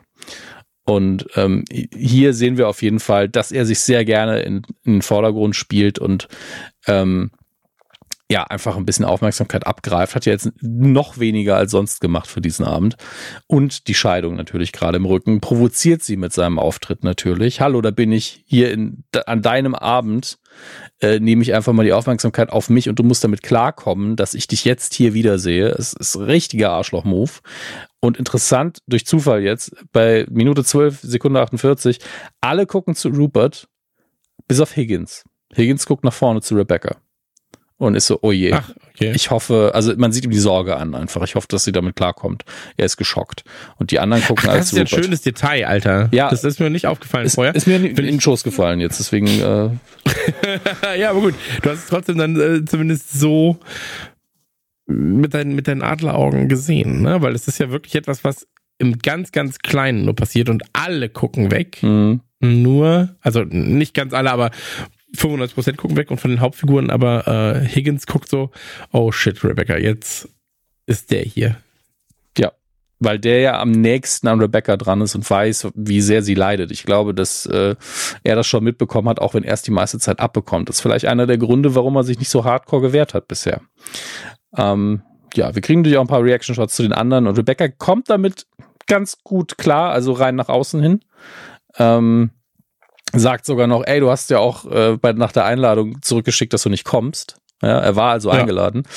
Und äh, ja, er ist so einfach nur so, naja, aber ich bin halt stinkreich, ne? Und da kann es auch mal sein, dass ich einfach Zeit habe. Und dann komme ich einfach mal vorbei, klau mal noch einem hier ein Champagnerglas. Das ist einfach ein, ein Sack.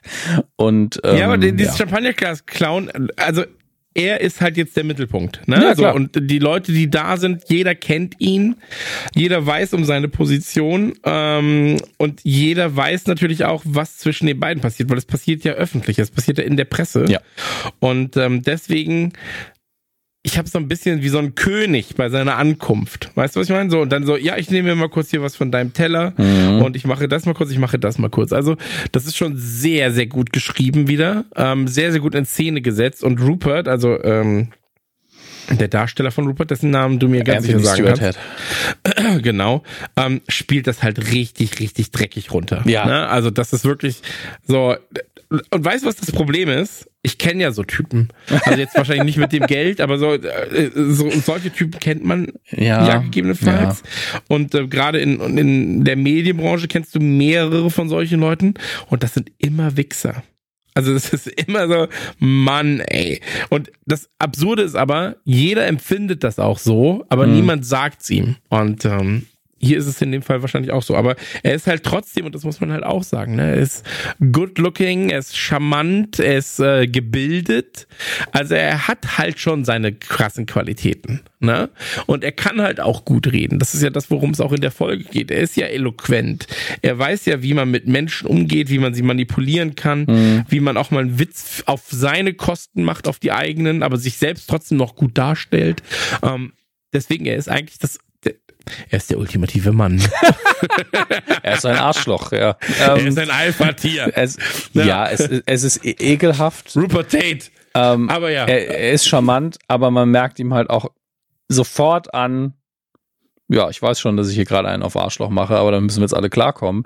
Es ist. Ähm, ja, du, du, merkst halt, dass er was im Hinter, äh, dass er, äh, Hinterkopf führt, dass er was im Schilde führt, ja, dass ja. er was, dass er, dass er, dass er seine Karten noch nicht ganz ausspielt, aber du weißt halt, ey, der plant hier was. So. Beziehungsweise ähm, er ist nicht an, einfach nur so zufällig da. Das ist ja das Wichtige. Und äh, ja, es wird ja nicht, genau. nicht de facto ausgesprochen, aber hinterher wird schon ein bisschen klarer, was los ist. Aber am Ende des Tages ist es einfach Sadismus, was hier passiert. Also er, er müsste das ja, nicht absolut. machen. Er hat effektiv nichts davon, außer, ach ja, ich kann mein Ego ein bisschen bepinseln lassen und Rebecca den Tag versauen. Das sind die einzigen Sachen, die er wirklich hiervon hat. Ähm, und äh, ja, versaut ihr halt den Tag damit. Äh, wir wechseln ganz kurz zu Nate, der seine Anzugaura so ein bisschen ausprobiert bei der Bedienung, ne? nachdem sie ihm einen Cocktail gegeben und ist so Thanks Doll, was im Deutschen mit Danke Puppe ein bisschen schwer, ich weiß nicht, wie sie es übersetzt haben, das wäre die direkte Übersetzung. Äh, klingt ein bisschen schlimmer, weil im Englischen ist das schon ein bisschen charmanter. Äh, und, ja. und ich glaube, sie hat diese sehr professionelle Höflichkeit in ihrem Lächeln. So, ja, ja, danke. Ähm, Im Sinne von, ich finde es nicht gut, wenn Leute mit mir flirten, einfach nur weil ich Servicepersonal bin. Aber der ist schon, der ist ja nett und nicht aggressiv, deswegen alles klar. Geh mal weg. Ähm, Absolut, aber das ist ja eh was, äh, im, im, gerade im Englischen oder gerade auch in England. Also wenn du in England landest, ja, oder in England äh, mit dem Schiff ankommst, keine Ahnung, wie du da hinkommen willst. Ähm, du Boah, merkst den ja, eigenen Tunnel, ja. ja, das nächste Mal will ich ja mit dem Zug fahren. Dann fährst du ja über Paris und dann durch den Eurotunnel. Da habe mhm. ich richtig Bock drauf. Ähm, ich bin bisher immer geflogen, aber ich will halt Fliegen vermeiden, so gut es geht. Ähm, weil ich Fliegen auch einfach nur geil finde, wenn ich danach wieder gelandet bin. aber ähm, es geht allen Leuten so. Also jeder, der ja. Fliegen gut findet, findet es nur gut, wenn er gelandet ist. Ja. Und ähm, ja, die, die, die anderen, die fragt man so selten danach. Eben. Also das ist halt auch so ein Punkt. Ähm, aber da, da, du, du merkst ja auch, in England herrscht eine andere Art des Umgangs auch mit so Kosenamen. Ja, ja. Ja, also Du, ähm, du, wenn du sagst gerne mal Thanks Love, obwohl du die Leute nicht mal kennst, klar. Ja, oder Darling und, und Honey und sowas, ne? Also es gibt so, es gibt in England und da gehört Doll halt auch dazu. Es ist nur ein bisschen flirtiger. Ja, und ein bisschen Ähm, altmodisch mittlerweile. Genau, genau. Aber es ist, es, es gibt halt in England ein paar Koseworte, die man auch im Alltag für Fremde nutzen könnte. Ja. So. Also wie gesagt, Honey, Darling und so weiter und so fort. Ähm, oftmals aber eher von Frau zu Mann und nicht zwingend von Mann zu Frau. Das kommt auch noch dazu. Ähm, aber es ist so, ja, das, das hier sagst du, nicht- du gehst nicht zu einer, zu einer Kassiererin und sagst, äh, danke, Babe. So, weißt du, also so, das, ist- das, also es, ist, halt selten. es wirkt im Deutschen So. auch direkt sexistisch, weil es direkt wie eine Anmache wirkt und wie, wie ein, ich mach dich ein bisschen runter. Oder so Danke Schatz oder Danke Ja. Liebling oder sowas. Aber in, in England ist es halt gängiger, Ja. sag ich auch mal, akzeptierter, dass da- es wirkt nur ein bisschen genau. altmodisch, das alles. dass du halt, dass du, dass, ey, dass, dass du auch bei Starbucks stehst und dann kommt die Barista-Dame und sagt, ey, Darling, was kann ich für dich tun? So. Ne, also das ist halt schon nicht unüblich. Ja, sicher. So. Na, ich, ich wollte es nur erklärt haben, nochmal für Leute, die nicht in England waren, weil das ist ja ein Kulturding oftmals. Und in Deutschland wäre es halt so, ey Schatz, was kann ich Ja. für dich tun? Ich meine, Passiert selten bei Subway oder bei, bei ja, Starbucks. ich meine, hier bei Nate ist es ein eindeutiger Flirt-Versuch. Klar, natürlich. Ähm, aber er wird natürlich ein bisschen abgemildert durch den kulturellen Umstand. Bei uns, also wenn er wirklich, ich weiß nicht, wie sie übersetzt haben, aber mir fällt nichts ein, wo es in Deutschland nicht härter wir wirken würde. Und das ist der Punkt. Äh, weil wenn ich dann, wenn er da süße Schönheit, Puppe, das, nichts davon wirkt irgendwie harmlos. Und im Englischen ist es hier so, ja, ich flirt schon ein bisschen, aber können wir locker drüber hinwegsehen. Und in Deutschland wäre wär die Bedienung wahrscheinlich so, alles klar, halt mal die Fresse. Und äh, ist einfach eine andere Attitüde in der Hinsicht. Ähm, der, was ist das? Das ist ein Manhattan? Nee. Was ist Martini? Ahnung, Martini. Digga. Das ist ein Martini-Glas. Ähm, und äh, die ist direkt zu hart für ihn. Spuckt ihn direkt wieder aus. Und sofort schnappt jemand anders sich den Drink und ist so, danke. Ähm, kla klassischer, ähm, klassischer Gag, einfach schön inszeniert, gute Comedy vom Timing her. Und äh, wird dann aber direkt von Isaac und Liam wieder verarscht. Äh, Colin, Colin, nicht Liam. Ich, ich komme leider auch immer bei den Namen durcheinander, muss man dazu sagen. Aber ähm, ja, wird danach dann wird danach natürlich veräppelt und dann kommt er aber auch. Also Nate sagt, ey Leute, komm, Mhm. morgen gerne wieder. Das ist das erste Mal, dass ich den Anzug anhab. Ich hätte jetzt einfach gerne eine gute Zeit. Und dann kriegt er quasi auch die Info so, ey, wir werden dich nicht mehr ärgern. So, Mhm. ähm, weil äh, Roy zu uns kam und er hat mich geheadbuttet. Ja, also, und die Ärzte haben gesagt, ich darf nicht trinken. Und dann trinkt er natürlich sofort einen Schluck Bier. der Umschnitt. Ähm, äh, der Umschnitt auf Jamie ist natürlich der offensichtlichste Gag, der gemacht werden musste. Er, er isst Suppe, guckt nebenher irgendwo anders hin und verbrennt sich natürlich fast direkt seinen Nippel, weil er die Suppe auf seine Brust kleckert. Wo ich sagen muss, wenn er ein weißes Hemd getragen hätte, sähe er beschissener aus danach. Ja, aber also mal ganz unter uns, wie dumm hält er denn auch diesen, diesen Löffel? Also, äh, jetzt mal, also wie alt ist er? Eins? So? Also, das, das, das raff ich ja wirklich nicht, ne? Also ich habe die Szene gesehen und war so, okay, die ist so krass konstruiert, weil zeig mir einen Erwachsenen, der den Löffel mit einer Suppe so hält. Also auch so wegschlürft, anstatt ihn in sein Maul zu schieben. Es macht alles überhaupt gar keinen Sinn. Und ähm, das, da, da war ich wirklich so, boah, da halten sie mich jetzt aber für sehr dumm. so. Aber ich verzeih's der Sendung halt trotzdem, ne? Aber, aber da war ich wirklich so, ey, das kann nicht sein. Naja, du, du siehst ja die ganzen Funktionen. Es ist zum einen einfach für den offensichtlichen Gag notwendig. Ähm, und dann führt es dazu, dass es natürlich wesentlich witziger ist, weil er sich da mit einem Eiswürfel, was auch eine dumme Idee ist, weil der viel zu kalt ist, den, den Nippel versucht zu kühlen. Und dann kommt eine ältere Dame vorbei und ist so, ich wünschte, ich wäre der Eiswürfel. Ja. und, und kündigt an, dass sie auf ihn äh, bieten würde und er nur so, ja, aber es ist nur ein Date, ne? Es ist nicht die ganze Nacht. Das werden wir sehen. Genau, und dann kommt natürlich doch die Diskussion, worauf sich dann später wieder ein paar Sachen be be be beziehen. Man muss natürlich dazu natürlich sagen, Roy, ähm, Jamie und Keely sitzen an einem Tisch. Das heißt, du hast dieses Dreiergespann, was ja bei weitem nicht wortkarg ist. Und äh, Roy sagt dann auch so, ey, ich hatte das schon mal, ich kenne das. Ab, wenn, ab dem Moment, wo sie 3000 Dollar, äh, 3000 Pfund bietet, musst du sie ficken. Und, ähm, Finde ich, finde ich sehr witzig, weil, weil dann heißt es so, nee, muss ich nicht, oder? muss ich? Und äh, Kili sagt dann halt so, naja, Fingern, Fingern reicht. Fingern reicht. so. Und ähm, die beiden machen halt gemeinsam Spaß. Also Roy und, und Kili machen ein bisschen Spaß in Richtung Jamie, dem das natürlich nicht passt. Und das ist halt ein, eine weitere äh, Ebene, wo Jamie und Roy einfach gut miteinander harmonieren. Äh, da wird halt, wird halt mutmaßlich was aufgebaut zwischen den beiden. Ähm, ähm, Keely und Roy. Keely, ja, ja, Jamie und Roy, das wäre noch witziger. Keely und Roy, ja. weil Jamie ist für mich auch, ist ja ein Frauen- und Männername, deswegen kam ich durcheinander. Ähm, Jamie verpisst sich dann vom Tisch, Keely äh, rennt ihm hinterher, damit äh, da die Wogen geglättet werden und Ted kommt an mit Bier. Und eine sehr wichtige Frage tatsächlich. Weil er erstmal fragt so, ey, wie geht's? Und dann sagt er, naja, Jamie verhält sich wieder wie eine fucking Primadonna. Mhm. Ja. Und ähm, dann sagt Ted etwas ganz, ganz Wichtiges, nämlich, und das ist was, was wir, was ich auch in meinem Leben sehr, sehr oft vergessen habe, wenn ich mit meinem Sohn geredet habe und äh, von ihm erwachseneres Verhalten eingefordert habe. Ja, mhm. ob er mhm. jetzt fünf war oder acht oder zehn oder zwölf, ist jetzt erstmal egal. Aber Ted fragt ihn halt so, ey, als du 23 warst und in dieser Liga gespielt hast, mit der ganzen Kohle, die du gemacht hast, wie hast du dich denn da verhalten eigentlich? Und dann sagt Roy halt so, naja, wie eine fucking Primadonna. Hm. So. Und ähm, das hat was damit zu tun, sich in, den, in die Schuhe eines anderen zu versetzen. Ja, das hat was damit zu tun, ähm, auch selbst zu reflektieren. Ja. Und ähm, das ist was, was man sehr selten macht. Und wie gesagt, das ist mir auch schon oft passiert, ne? dass ich von meinem Sohn eingefordert habe, so, ey, wieso verhältst du dich gerade wie so ein Affe? Ne? Mhm. Ne? Ähm, und ich danach gedacht habe, ey, ja gut, mit sieben hätte ich mich jetzt auch wahrscheinlich wie ein Affe ja. verhalten gerade, ne? Einfach ähm, zurückdenken, wie sich das anfühlt, in so einem sturen, wütenden Kopf gefangen zu sein. Das ist, äh, darf, sollte man nicht vergessen, so ein Moment. Das stimmt. Absolut, absolut. Und ähm, ja, aber das wäre jetzt der Power-Podcast. so, ja, komm, ich war jetzt gerade so, Moment, also ja, ich muss noch mal kurz drei, vier Sachen erzählen.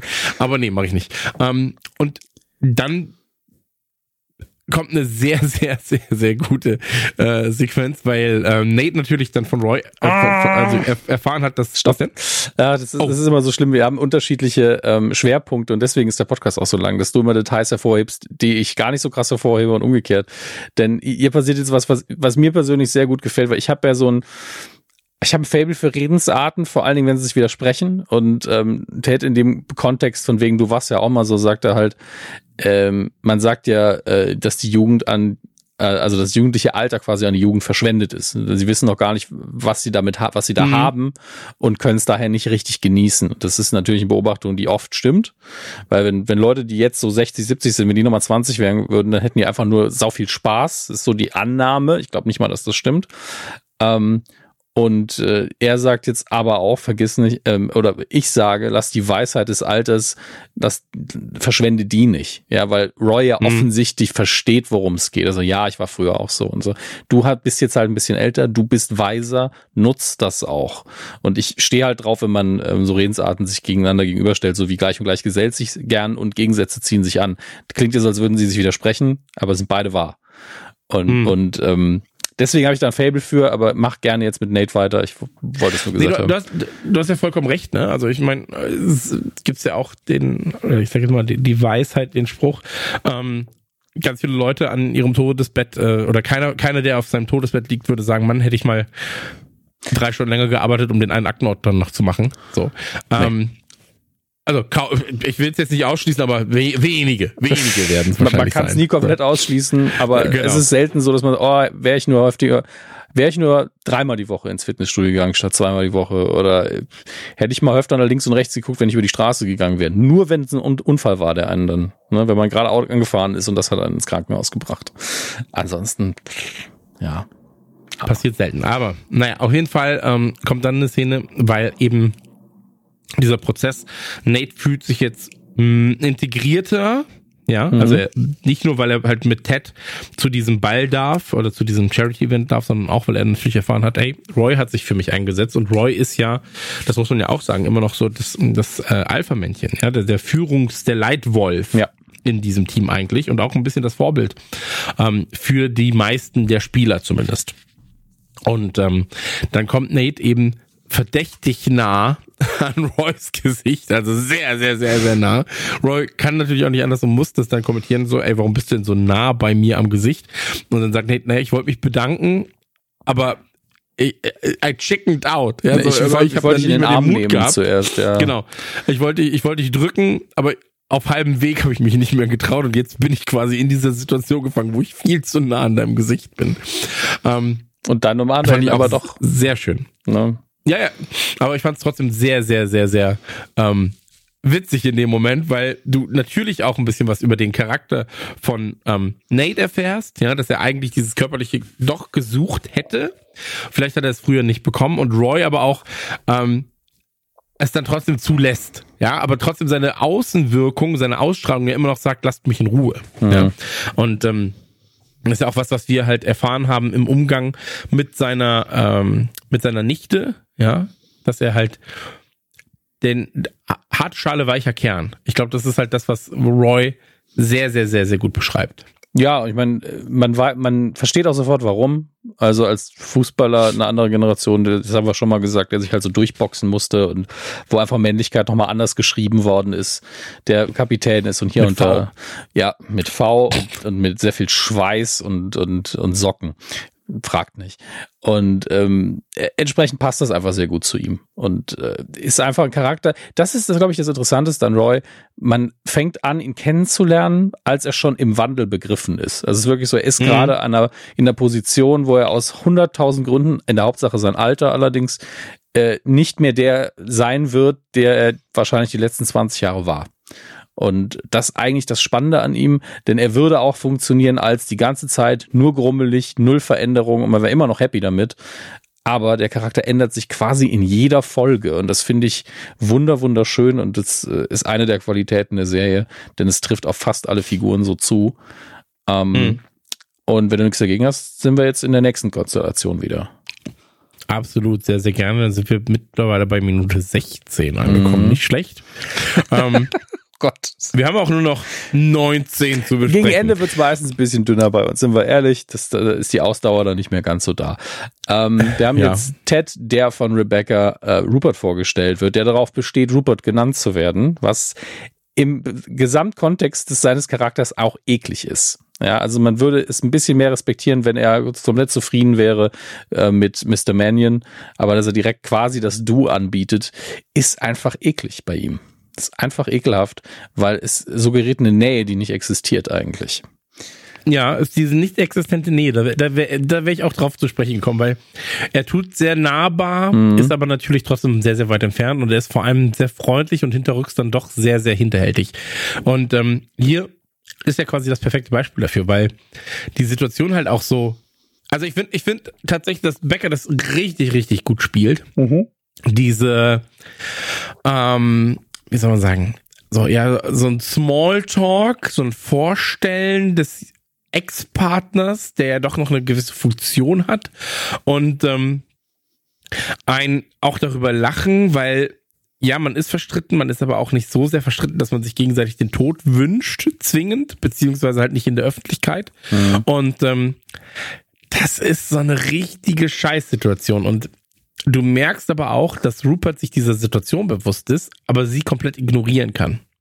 Ja, also er kann diese Situation komplett ignorieren. Und Rebecca ist aber halt so, dass du ihr sehr, sehr anmerkst, dass sie sich extrem unwohl fühlt. Und mit jedem Mal, wo quasi, das ist ja dann das Psychologische, ja, also Rupert geht einen Schritt auf die beiden zu, ja, also mhm. jetzt nicht im Sinne von, ähm, wir werden Freunde, sondern im Sinne von Freundlichkeit, ja, gespielte Freundlichkeit. Oder vielleicht auch einfach Freundlichkeit, weil es ihm egal ist, ja. Ähm, aber jeder Schritt, den er quasi auf sie zumacht, ist ein weiteres Einengen des Charakters von Becker. So. Und ähm, das finde ich in dieser Szene sehr, sehr beeindruckend von Rebecca dargestellt. Ja, äh, die Denke von Rupert scheint auch einfach zu sein, Rebecca ist nur eine von vielen Ex-Frauen, also nicht im Sinne von alle hat er geheiratet, aber nur eine von vielen Frauen. Deswegen fühlt ja. er sich durch sie eigentlich nie wirklich attackiert und wahrscheinlich ist ihr Move, dass sie den Verein behalten wollte, so das härteste, was sie ihm hat antun können. Ähm, und er realisiert noch gar nicht, wie ebenbürtig sie ihm ist. Gleichzeitig ist das natürlich einfach nervig mit dem Fußballverein, weil ähm, das sehen wir dann auch direkt, dass ähm, er natürlich Wert drauf legt, es ist immer noch sein Verein, auch wenn er eben nicht rechtlich gehört. Das ist ja auch, ich meine, Liverpool ist ja auch der Verein von Christian. Ja, das darf man nicht vergessen. Ähm, und Ted hat den einfach, der, der weiß schon genau, wer, ihm davor, wer da vor ihm steht. Deswegen auch seine Smalltalk-Anekdote, die er ihm erzählt, ist eine ganz andere, als sie die anderen erzählen würde, wo er einfach sagt, Sportverein ist eine lebenslange Obsession, wie die ältere Schwester äh, deines besten Freundes. Äh, und wenn sie jemals in Kansas den und den treffen, sagen sie ihm nicht, dass ich das gesagt habe. Und das ist ein guter Witz. Aber Rupert mag ihn zu sehr. Es ist wirklich so, oh ja, das ist genau mein Ding hier. Oh. Eklig, einfach eklig. Und Hm. ähm, er wendet dann aber direkt, ey, ich, was ich nicht mag, ist, dass wir die letzten zwei Spiele verloren haben. Ist direkt wieder auf, ähm, was eine Scheiße. Mhm. Ja, also du merkst halt, dass es Rupert sehr, sehr viel bedeutet, diese Verein, ne? Weil Mhm. eigentlich könnte es ihm ja scheißegal sein. So, ähm, also im Prinzip, wenn, wenn, oder andersrum, wenn der Verein ihm egal wäre, dann wäre er aus dieser Situation ja schon raus. So, weil er hat eigentlich nichts mehr, die haben keine Kinder, ja. Mhm. Kinder sind ja oft der Grund, weshalb du mit Ex-Partnern noch irgendwie kommunizierst. Die haben keine Haustiere, die sie sich teilen, sondern sie sind halt jetzt einfach getrennt. So. Ähm, und du merkst halt daran, dass er da auftaucht, dass er was spendet, dass er sich, äh, dass er diese Nähe sucht, Mhm. ja, diese vermeintliche Nähe. Ähm, das ist das Einzige ist, was Rebecca ihm nehmen konnte, wo er wirklich Gefühle für hatte. Ja, weil äh, Ja. Menschen sind scheinbar für ihn austauschbar. So. Ähm, oder Partnerinnen sind austauschbar. Wie gesagt, ist erstmal was, kann, kann man so leben, wie man will, wenn man das offen kommuniziert, das ist ja alles kein Ding. Ähm, wäre er dann, ja nicht. wäre dann So. ein richtiger Narzisst, also diagnosemäßig, ne? Andere Menschen, pff, ja, sind auch nur quasi Hülsen, die rumlaufen. Ähm, Genau, aber es wäre zumindest ehrlich für ihn. ja, So, und ähm, aber in dem Fall, diese komplette Situation spielt halt eigentlich darauf hinaus, dass wir erfahren, und das ist ein ganz wichtiger Punkt, weil sie trinkt dann ja diesen Champagner auch noch und er kommentiert das direkt in dem Sinne so, nicht so viel Champagner, mein, mein, mein Schatz. Ja, Mhm. so. Muss doch noch hier scharf im Kopf bleiben für die Auktion später. Und ähm, das ist ja auch, also ja, bei Champagner kann man das schon mal sagen, aber ähm, es ist ja trotzdem, ja, aber es ist ja trotzdem so ein. es ist ähm, nicht sein Platz, es zu sagen. Genau, es ist nicht sein Platz, das zu sagen. Und vor allem ähm, es so zu sagen. Ja, also du kannst es halt Mhm. vielleicht anders ausdrücken, aber in diesem Fall hat es so ausgedrückt, wie ich habe hier eine Machtposition, die er aber eigentlich nicht mehr hat, die er sich Mhm. aber einfach rausnimmt. Hier gibt's hier gibt's zwei Punkte. Also zum einen, du kannst es überhaupt nicht, gerade vor Ted. Ja, also wenn du es eins zu eins sagst, das ist eine andere Sache. Aber wenn sie nicht gerade vor seinen Augen vier Fla äh, von den Gläsern getrunken hat. Vier Flaschen, aber ja, auch. vier Flaschen wäre ein bisschen gut. hart gewesen, aber ne, einfach so viel, dass offensichtlich ist, du, das wird dich jetzt ein bisschen beeinflussen, in dem, wie du dich gibst. Ähm, hast du einfach keinen Anlass, gerade als Ex-Mann, ihr an der Stelle auch, egal in welchem Tonfall, zu sagen, ey, trink mal ein bisschen weniger. Wenn sie halt sich wirklich gerade so, dann kannst, hast du halt das Recht zu sagen, ey, ist alles okay, du hast ein bisschen viel getrunken, ähm, kommst du damit klar auf der Bühne? Kann man freundschaftlich auch wirklich sagen, ey, oder sollen wir dir irgendwie aushelfen? Weil das war jetzt doch ein bisschen mehr, als du vielleicht selber realisiert hast. Aber sie trinkt ja wahrscheinlich ihr erstes Glas, ne? Und er pusht das direkt. Was daran aber auch spannend ist, direkt vorher ging es ja darum, ob sie an äh, Ted glauben als Coach. Und Rupert spielt's natürlich so, ah ja, ja, wenn sie sagen, dass sie das umdrehen, dann glaube ich ihnen natürlich. Ist natürlich nur Show, sieht man sofort. Und bei, er fragt dann aber Rebecca, ob er, weil er hat schon so ein bisschen, ich glaube, er hat rausgefunden, dass sie den Verein kaputt machen will. Ja, Und- absolut. und ich glaube, er es- glaube, er hat wirklich was im Kopf Ja, da, ja. und er versucht es so ein bisschen aus ihr rauszukitzeln anhand der Reaktion. Ähm, und direkt danach kommt die Sache mit dem Champagner. Und äh, diese Millisekunde, nachdem er es gesagt hat, sieht man die Reaktion von Rebecca und die ist halt wirklich so, ich fress dich. Wirklich nur eine Millisekunde, aber in der hat sich halt auch wunderbar gespielt, weil sie dann sofort wieder ihre ähm, ja, ähm, Pokerface aufzieht. Aber dieses wirklich, ihre Augenbrauen gehen einfach ganz kurz nach unten, dieses du kleiner Mhm. Pisser, was erlaubst du dir eigentlich? Und dann fasst sie sich natürlich sofort wieder und wir haben natürlich auch einen Schnitt. Ähm, aber sie sagt dann auch, und das finde ich halt geil, ne? Sie weiß, dass er die Auktion machen will. Ne? Ja, klar, natürlich. Natürlich. Er, er- wäre nicht da, wenn er nicht den Mittelpunkt suchen würde. Genau. Weißt? Also, ähm, Typen wie er, die alles haben können. Also so wird er ja dargestellt. Er kann, er kann, er hat genug Geld. Nach, selbst nach der Trennung hat er scheinbar noch genug Geld. Und ähm, er kann, er, er steht im Mittelpunkt. Er steht, also er ist einfach ein, ein gemachter Mann, sag ich mal. Ja, natürlich. So, der ist, dem ist quasi in langweilig, wenn er, wenn genau. er nicht hier auftaucht. Genau, ne? und, genau, und das ist, das ist der Punkt. Ihm ist halt fucking langweilig. Und äh, Bruce Wayne hat das Ganze benutzt, um gegen das Böse zu kämpfen.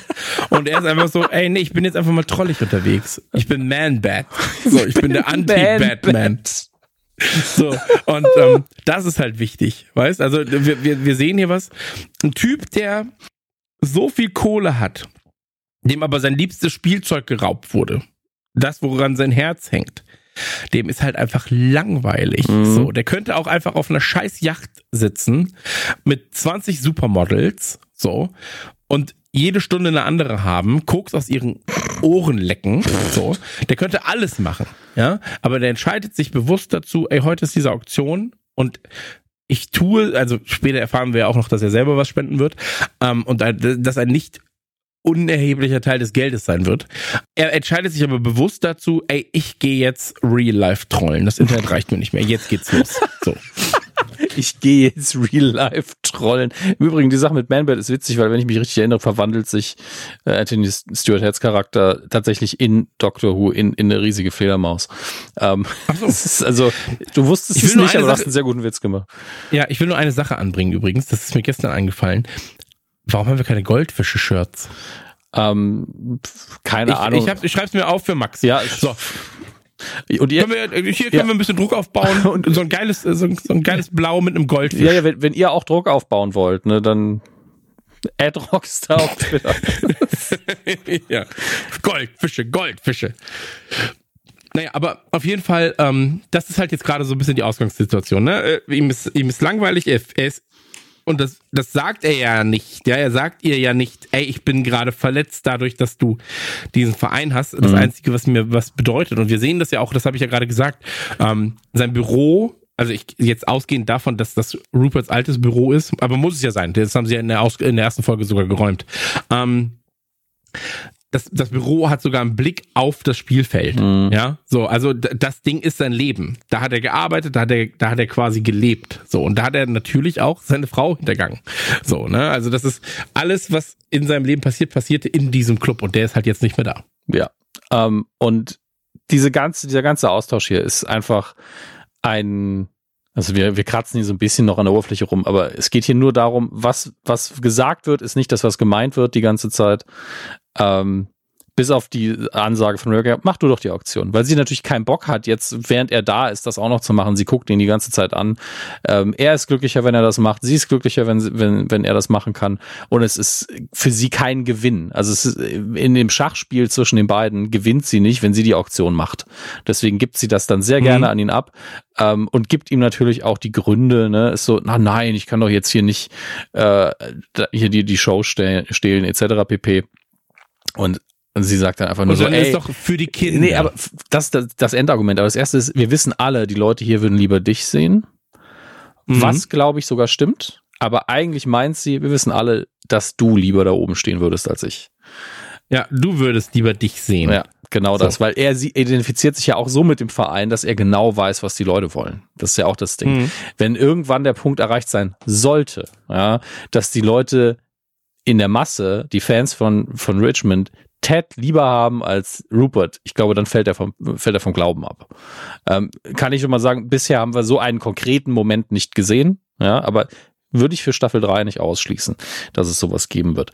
Ähm, aber klar, Schlussargument ist natürlich, hey, äh, es ist ja für die Kinder. Es ist für die Kinder. Ja, für die Kinder. Mhm. Denkt doch einer an die Kinder. Und ähm, mit dem Wissen wird er quasi diese Auktion leiten. Ja. Und, und natürlich auch, ja, ähm, gemein wieder, nett und gemein, was er sagt, übrigens äh, auch zu dem Kleid, weil er sagt übrigens, meine Liebe, schönes Kleid und dann sagt er, it's very useful. Mm. Und ähm, das zeigt natürlich auch so, ey, eigentlich ist das gar nicht mehr dein Metier, weil du bist schon zu alt. Aber es macht dich, es hat einen jugendlichen Charme, dieses Kleid. Ja. Und äh, das ist ein Lob zeitgleich aber auch, je nachdem, wie du es liest, und aus seinem Mund ist es dann eben so, ähm, es, auch eine Kritik. Es ist überhaupt kein Lob. Es ist, es ist wirklich der buchstäbliche alte weiße Mann mit seinem Sexismus. Ich, ich sag's, ich weiß, das sind so plakative Kampfparolen aktuell, aber es, er ist ein alter weißer Mann. Punkt. Er ist ein sehr gut aussehender alter weißer Mann, spielt aber keine Rolle. Ähm, weil es ist A, überhaupt nicht sein Platz, das irgendwie zu kommentieren. Kompliment alleine wäre okay, wäre okay gewesen. Dann aber zu sagen, youthful heißt ja einfach nur, eigentlich bist du alt, wie du schon gesagt hast.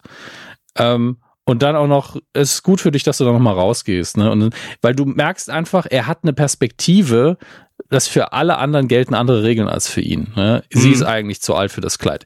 Dann schneidet man zurück auf ihn und er hat einfach das ganze Gesicht voll mit Falten. Also, er ist, er ist einfach 20 Jahre älter als sie ungefähr.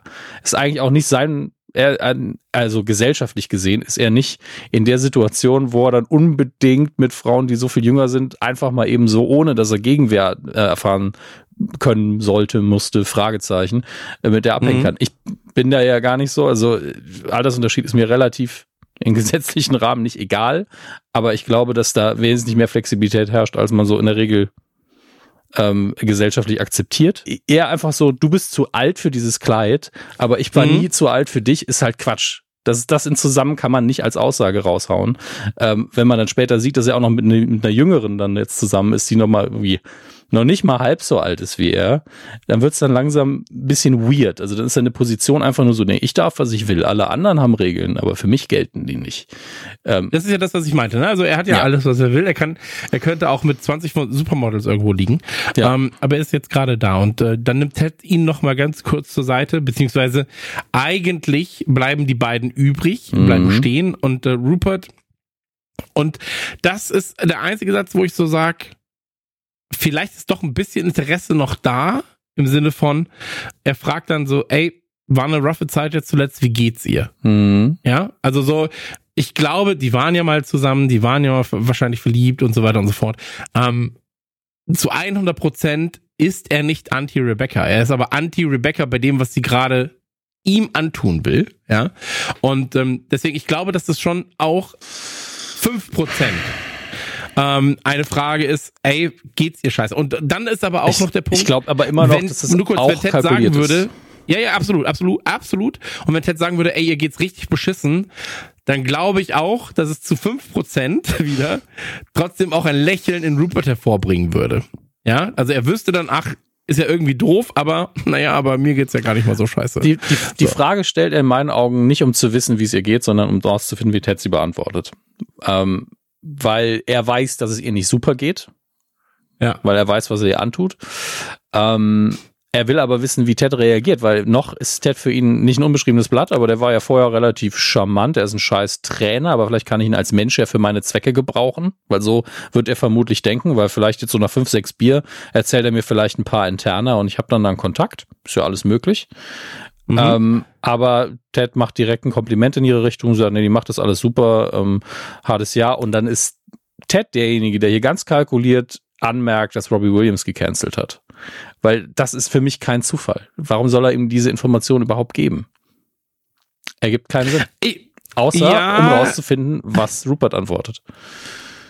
Also, äh, na, weiß ich noch nicht. Ich glaube halt, in dem Moment, wo Rupert antwortet, wird ihm erst einiges bewusst. Aber ich glaube, das ist, das kann man so, äh, kann man so oder so sehen. Es ist dann auch am Ende erstmal egal, weil das Outcome halt das gleiche ist, dass Ted auf einmal so eine kleinere Spur hat plötzlich. Mhm. Und ähm, er sagt aber dann auf jeden Fall hier so, ey, äh, this fella, so, der, der, der Typ, äh, Robbie Williams, cancelled on her.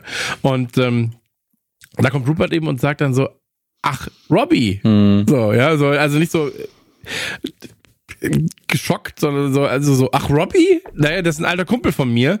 Ähm, sag mir doch einfach, ob ich ihn anrufen soll oder ob ich ihm schreiben soll. Mhm. Dann würde er seinen Arsch schon hier hinbewegen. So. Und ähm, ja, dann sagt Ted halt, ey, ich frag sie mal. Ne? So, das ist äh, das, das quasi die Quintessenz ja, und dann, dieses dann, Gesprächs. Und dann bestellt er sich dreifachen Whisky, weil der Abend ihm, glaube ich, ganz schön auf den Magen schlägt. Ähm, ich denke, die eine Sache, über die wir heute relativ gut skippen können, ist die Versteigerung. Da können wir recht gut zusammenfassen, glaube ich. Ähm, genau. Weil Jamie steht halt da oben und die Alte bietet auf ihn, aber die ist halt nicht die einzige. Kili auf Ansage macht es auch. Ähm, und ja, das läuft dann erstmal. Ich glaube, und hinten haben wir dann noch eine sehr attraktive junge Frau. Ähm, das ist ja das Wichtige. Also genau. Also nur kurz, das ist extrem wichtig, weil die extrem attraktive junge Frau auch mitbietet. Mhm. Das will sich Kili nicht gefallen lassen und irgendwann ähm, pumpen sie sich halt auf 25.000 Pfund hoch, ja. ähm, die Kili dann bezahlen soll. Und der wichtige Punkt hierbei ist, dass Kili später erfährt, dass ähm, die andere junge Frau die andere plus eins war von ähm, oder oder die plus eins war von Jamie. Mhm. So. Und ähm, das ist natürlich eine bittere Pille, die Kili dann schlucken muss. Das witzige, äh, das ist ein witziger Zufall, die Schauspielerin, die die andere attraktive Auch junge Frau ist. Nein, äh, dafür ist sie, glaube ich, zu jung. Äh, also der Charaktername ist anscheinend Bex, der wird aber, glaube ich, erst in einer späteren Folge genannt. Und die Darstellerin heißt aber Keely. Keely Hazel. Okay. Und da hatte ich irgendwann mal das Gerücht gehört, dass Jason Sudeikis die irgendwann mal gedatet hat nach, nach Staffel 1. Ähm, das ist so eine Info am Rande, die ich nicht, ein, nicht bewerten kann. Aber ja. Aber er hat doch Probleme in seinem, er ist doch extra so weit weggezogen aus, aus nicht, den nicht, USA. Nicht, nicht Ted Lasso. ich weiß. Naja, aber ähm, auf jeden Fall, das ist, das ist eine, ein wichtiger Punkt, ja, dass halt da noch diese andere Frau mitbietet. Mhm. Und ähm, ja, ähm, im Prinzip ist das dann aber auch äh, erstmal die erste, der erste Part der Versteigerung, sag ich mal. Ja. So.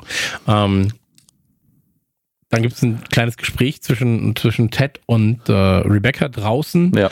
Und ähm, ja, aber ich weiß gar nicht, was war da nochmal der große Inhalt? Ähm, erstmal, sie braucht einfach eine Pause draußen, ja, und genau, also genau, ne? das ist der Punkt, und ja. sie lenkt auch erstmal ab und sie zeigt dann auf diese Rikschas und sagt, ja, die sehen schon ein bisschen albern aus, aber auch wie Spaß, so ein bisschen Eskapismus, so Motto, wenn ich da jetzt einsteige, wäre ich ja einfach weg. Das suggeriert das für mich so ein bisschen und Ted erzählt, Ted schlägt sie auch vor, ja, und erzählt dann auch so eine Anekdote von ihm und seiner Frau, äh, die irrelevant ist, einfach um ein bisschen Smalltalk zu machen. Ähm, und sie hat gerade, also es ist keine Panikattacke, das ist für später nochmal relevant und es ist auch keine, äh, kein Mental Breakdown oder so, aber sie reflektiert halt gerade mal wieder über ihre Beziehung, denn die sind, wie du ja vorher gesagt hast, die waren ja irgendwann mal irgendwie glücklich zusammen, sonst hätten sie ja nicht geheiratet. Und ähm, sagt dann so, ey, ich dachte früher, seine Ehrlichkeit, also die von Rupert, wäre einfach sehr nobel, ja. Mhm. Und äh, jetzt hätte sie mal wieder gesehen, was er eigentlich wirklich ist, nämlich äh, ja, gemein. Einfach gemein. Und er ist unsicher und deswegen versteckt er das da hinten dran. Ähm, also sie analysiert ihn komplett durch. Äh, und, und, Aber ist ja auch das, was wir vorhin gemacht ja, ja, haben. Ne? Genau. Also sie kommen quasi zur gleichen, zur gleichen Erkenntnis, so ein bisschen, ähm, dass er halt hinterfotzig ist. Ja, aber so. vor, vor allen Dingen, dass äh, er auch ihr gesagt hat, zieh das an, ist das. Ja, deswegen hat sie vorher beim mhm. Champagner auch so hart reagiert. Und sie, sie lächelt Ted mit diesem Lächeln der Verzweiflung und des Schmerzes vor allen Dingen an und sagt, und dass sie darauf gehört hat. Was ja nicht die Rebecca ist, die wir kennengelernt haben. Also die Rebecca, die wir kennengelernt mhm. haben, würde ja nie im Leben, einfach weil irgendein Mann sagt, ey, ist mal weniger davon, zieh mal das Kleid an, jedes Mal einfach sagen, okay. Ja, so sieht man sie ja überhaupt nicht. Und sie identifiziert sich damit auch nicht, aber sie realisiert halt, dass sie das gemacht hat. Und das macht sie gerade ziemlich fertig und das ist ein sehr harter Moment. Und jetzt reflektiert sie nochmal, dass sie jetzt aber alleine ist. Und dass er das ihr vorher, äh, vorhergesagt hat, wenn sie ihn verlässt, dass sie alleine sein wird. Und äh, das auch so als Druckmittel in einer Beziehung, also ich sag mal, Rupert wird nicht sympathisch in der Folge, zu keinem Zeitpunkt. Ne? Ja. Ähm, alles arbeitet daran, dass wir ihn hassen. Und es funktioniert auch sehr gut. Denn den Schmerz hier, den kann man echt fühlen.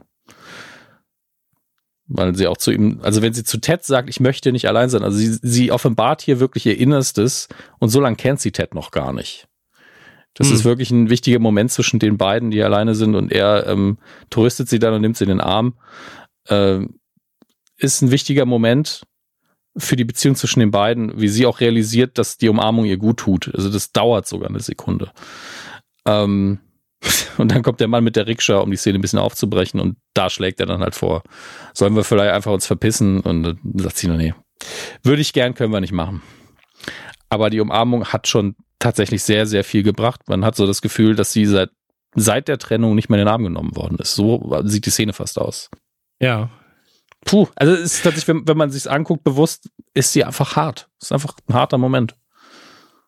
Absolut, absolut. Und ähm, danach sind wir dann schon wieder an der Bar. Mhm. Du siehst Jamie ähm, und du siehst äh, Roy, der dazukommt.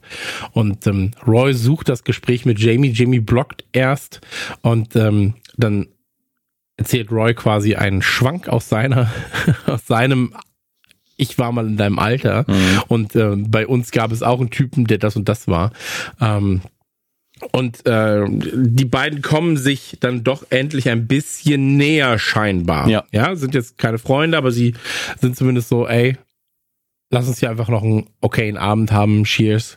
Und ähm, ja, das ist, ist äh, was, was von Ted natürlich auch beobachtet wird und wo es dann, ähm, wo er weiß, so, ey, ich habe glaube ich, die richtigen Entscheidungen getroffen. Und wenn die beiden sich jetzt verstehen, dann ähm, kommen wir der ganzen Sache hier bei Richmond schon einen Ticken, in einem Ticken voran.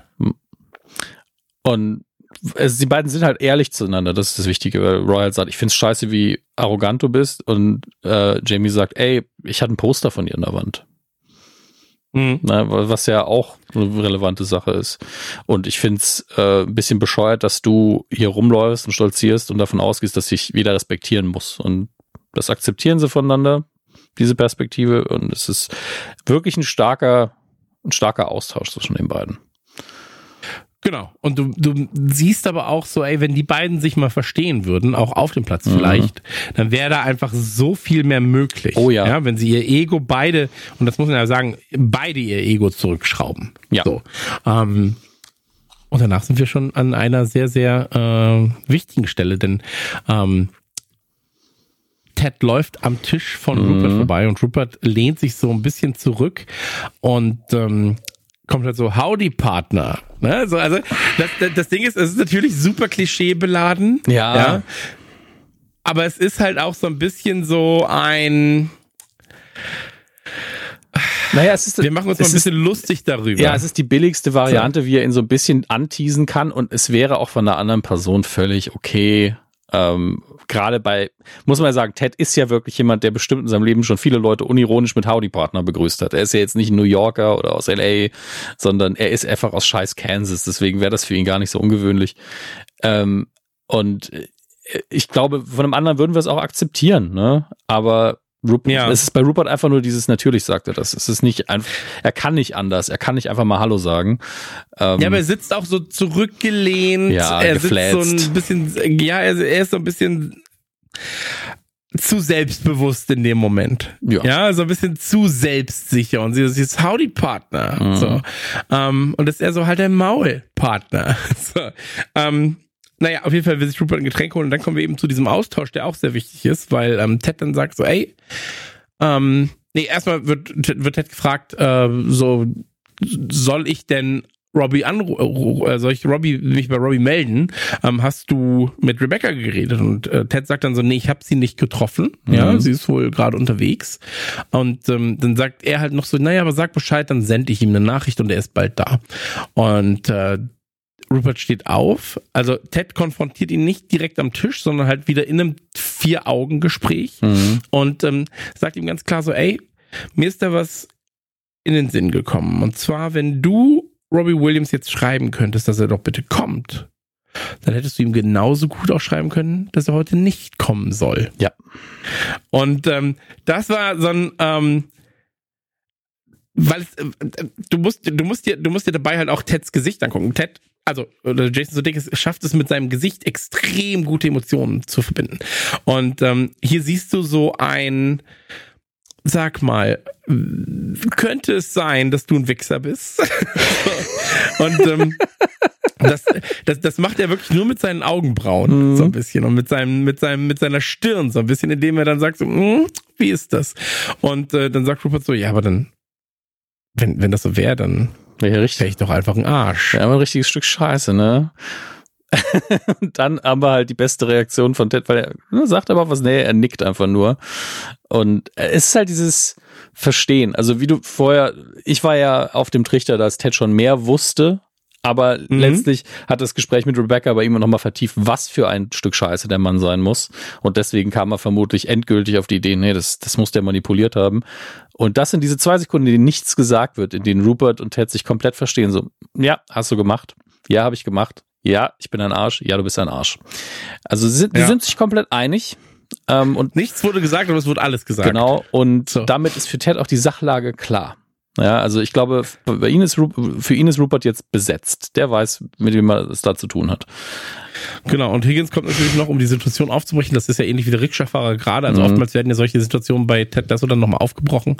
Ähm, außer in Folge 5, wo ich die ganze Zeit nur heule. Mhm. Aber ähm, in Folge 4 ist es noch nicht so weit. Und ähm, da ist es so, Higgins kommt so vorbei und sagt dann so, hey Ted, glaubst du, glaubst du, Rebecca weiß, wie die echte Adele aussieht? und dann so, Hello, it's oh me. Mann. Ja. Ey, aber ich finde, also ich- wenn ich so eine Top-3-Liste machen müsste von Lieblingscharakteren, Higgins wäre auf jeden Fall bei mir auf der 1. Er wäre auf jeden Fall mein Top 3, ja. Also Hi- Higgins ist es ja auch, äh, ich hab, bin, bin ja mal eingesprungen, weil du krank warst bei einem anderen Podcast, wo es um Popkultur ging. Ich weiß gar nicht mehr, wie, wie, wie er heißt. Das müssen wir äh, nochmal raussuchen. Der Pan Valentina Hirsch war das. Ähm, und da ging es ja dann um das Gute und dann habe ich tatsächlich äh, Higgins aus der Serie genommen, weil Higgins nochmal für mich als für, noch lieber ist als Ted in gewisser Weise. Also es ist, einfach so ein knuffliger Bär. Ja. Naja, machen wir weiter. Äh, aber auch Ted sieht das ja ein, denn er braucht einen Co-Piloten und Higgins sagt, "Aber wollen Sie mich? Er sagt, forget the rest, I need the best. ja. We're going on a little adventure. Und ähm, Come on, follow me. Finde ich auch sehr, sehr gut. Ähm, dann haben wir eben die Situation, wo ähm, Keely und äh, Rebecca sich auf der Damentoilette Mhm. unterhalten und dann eben Keely erfährt, hey, ähm, das, die andere war quasi die plus eins. Ähm, aber Rebecca bedankt sich nochmal ganz klar und sagt, hey, vielen Dank für deine Tipps, gerade auf dem roten Teppich. Die Fotos sind online und ich sehe das erste Mal nicht komplett bescheuert aus. Und ähm, da ist es wieder so, dass die beiden halt einfach sich näher kommen. Mhm. Ne? Und ähm, Kili aber auch ganz klar sagt, so, ey, als ich 23 war, so, ähm, habe ich 23-jährigen Fußballer gedatet. So, ähm, jetzt bin ich 30, date einen 23-jährigen Fußballer. Ich bin Leonardo DiCaprio, fand ich ganz witzig. so, ähm, aber sie redet da ganz kurz mit Rebecca drüber und ähm, was das mit ihr macht. Und Rebecca sagt ganz klar, so, ey, ich hatte immer ein Problem mit Männern, die nicht accountable sind, ja, die nicht, äh, die, die keine Verantwortung zeigen oder Mhm. eine Verantwortung zeigen dem gegenüber, was sie machen. Und ähm, das bringt Keely natürlich sehr zum Nachdenken, ebenso wie das mit der Plus eins. Und ähm, das ist was, äh, was sich dann auch noch durch die Folge zieht. Ja, weil äh, Keely halt zurückgeht zum Tisch mit, äh, mit, mit ähm, Jamie reden will. Und ähm, dort sitzt halt schon die andere Dame, die andere Becker. Ja, So. Bex. Ähm, Bex, genau. Und ähm, sie fragt dann schon so, ey, ist das deine neue Freundin? Bliblablub, ja. Und ähm, dann sagt er so, nee, ist doch nur für die Presse, so, weißt, ein bisschen, ähm, ein bisschen ins Reden bringen, die Presse. Mhm. So. Und äh, das ist natürlich was, dann, dann sagt sie ihm auch so, ey, hier accountable und so weiter und so fort. Und du merkst, dass da ein Bruch stattfindet, ganz klar. Also der Bruch war schon davor da, der Bruch wird aber jetzt immer größer. Mhm. Und ähm, Man hätte es, also wenn es wirklich nichts bedeutet, da, dann kann er es ihr ja auch vorher sagen, weil Kili ist tatsächlich die Person, die würde das verstehen.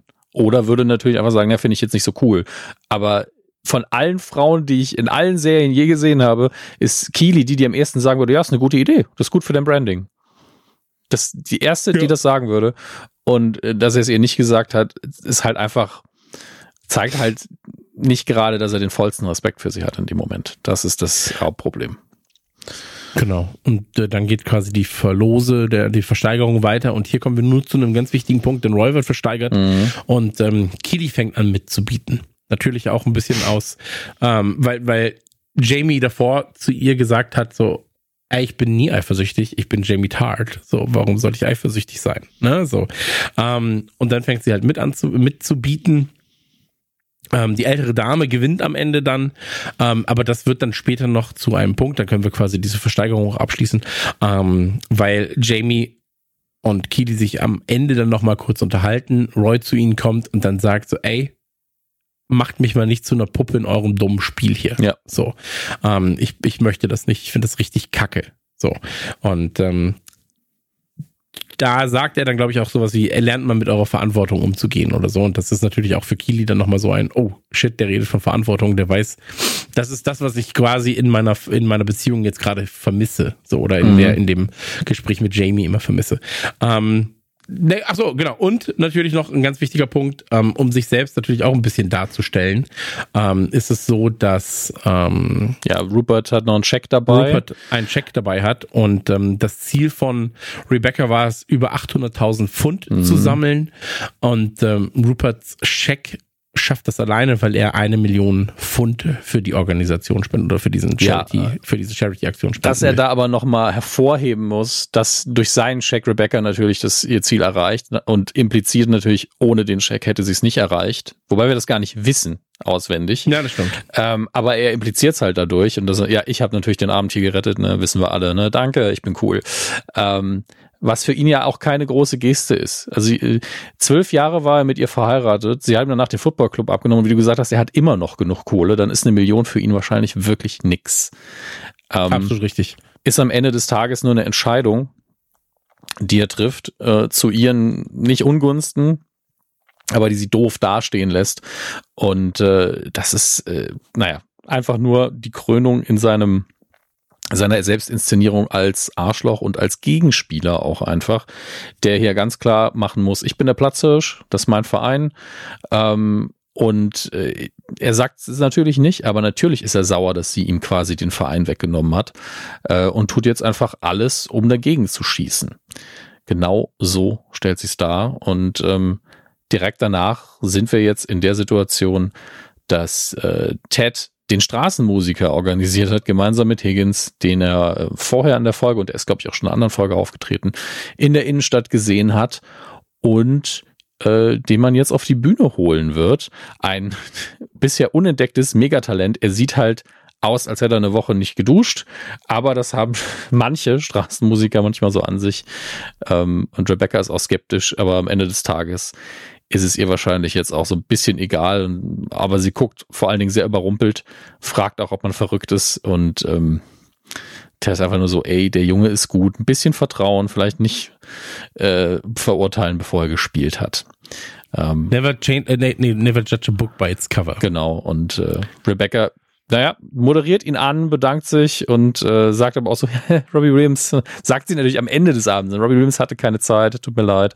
Äh, was, was ich übersprungen hatte, ist, äh, Rupert, nachdem er von der Bühne kam, hat natürlich Bex nochmal ins Ohr geflüstert. Das ist so sein Go-To-Move, denn Bex werden wir auch wiedersehen.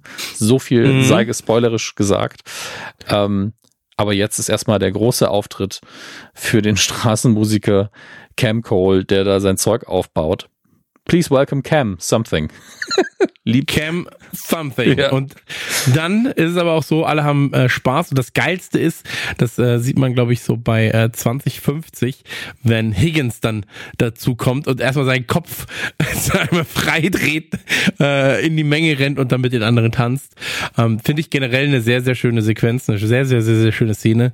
Ähm, Nate ist noch am Tisch wirft sich quasi nicht mit rein, aber ähm, gerade Beard und ähm, und und und äh, Higgins haben sehr sehr sehr sehr viel Spaß mit den äh, Fußballern und mit den Gästen gemeinsam. Ja, ähm, es ist sowieso. Äh, ich finde den Musiker auch richtig gut. Der macht das schön. Ähm, Beard und sein Date, naja, also Beard kann nicht aufhören, Schach zu spielen im Kopf, obwohl sie gesagt hat, lass uns doch tanzen gehen, was sie anpisst und dann geht sie. Ähm, dann sind wir in der Beziehung auch auf den Stand gesetzt. Aber ja, Higgins wird von Sekunde zu Sekunde wilder und dann wird getanzt und das ist einfach ein schöner Abschluss für den Abend. Ähm, für alle anderen, also bei Rebecca ist wahrscheinlich eher so Hauptsache, er ist vorbei. Ähm, Jamie hat auf die Musik keinen Bock nach dem Gespräch mit Keely, was verständlich ist. Das war ja alles nicht angenehm. Ich guck mal gerade. Ja. ja, Nate sitzt neben dran, genießt es, aber tanzt nicht mit, passt zu ihm. Eigentlich alles cool, soweit. Oh Gott, Beard. Entschuldigung, nur gerade den einen, den einen Dance-Move, den Coach Beard immer wieder abliefert, nämlich einfach den ganzen Körper nach vorne werfen, zum ersten Mal auch hier realisiert. Ähm, äh, Rebecca ist glücklich, Ted ist auch zufrieden. Also toll. Also wenn die Folge hier enden würde, wäre es einfach nur happy, ne? Absolut richtig, ja. Also hier wäre dann quasi das alles ähm, cool, mhm. aber Jamie geht nochmal zu Keely und ähm, sagt, hey, tut mir leid, Schatz, äh, bliblablub. Und ähm, sie sagt dann so, ey, was tut dir denn leid? Hm. Und sie ist dann so, äh, er ist dann so, ja, frag mich das doch nicht immer. Und dann kommt halt das, was ich gesagt habe, mit dem ähm, Roy taucht auf und sagt so, ey, ähm, macht mich nicht zum Spielball zwischen euch beiden. Mhm. Und äh, Kili, Kili entschuldigt sich. Äh, Roy nimmt quasi diese. Entschuldige, ähm, ganz kurz Pause. Bei welcher Minute bist du gerade? Ich bin gerade bei 32. Okay, dann lass mich vorher noch. Ähm, Achso, ja, bitte. Rupert kündigt quasi an, also, äh, also sie, Rebecca bedankt sich bei ihm für den Scheck, was ja einfach verpflichtend ist, weil es ja immer noch eine große Summe. Er, er sagt, ja, kein Problem, bla bla bla, bis nächstes Jahr. Also diese Ankündigung, ey, das hört nicht auf. Ähm, danach gibt er eben der Bex, dem äh, der zweiten Plus One von Jamie noch sein Jackett und die verschwinden gemeinsam. Also wird also noch eindeutiger. Und Ted sagt halt zu Rebecca, du denkst vielleicht, du bist die Einzige, die sieht, wie er so drauf ist. Bist du nicht.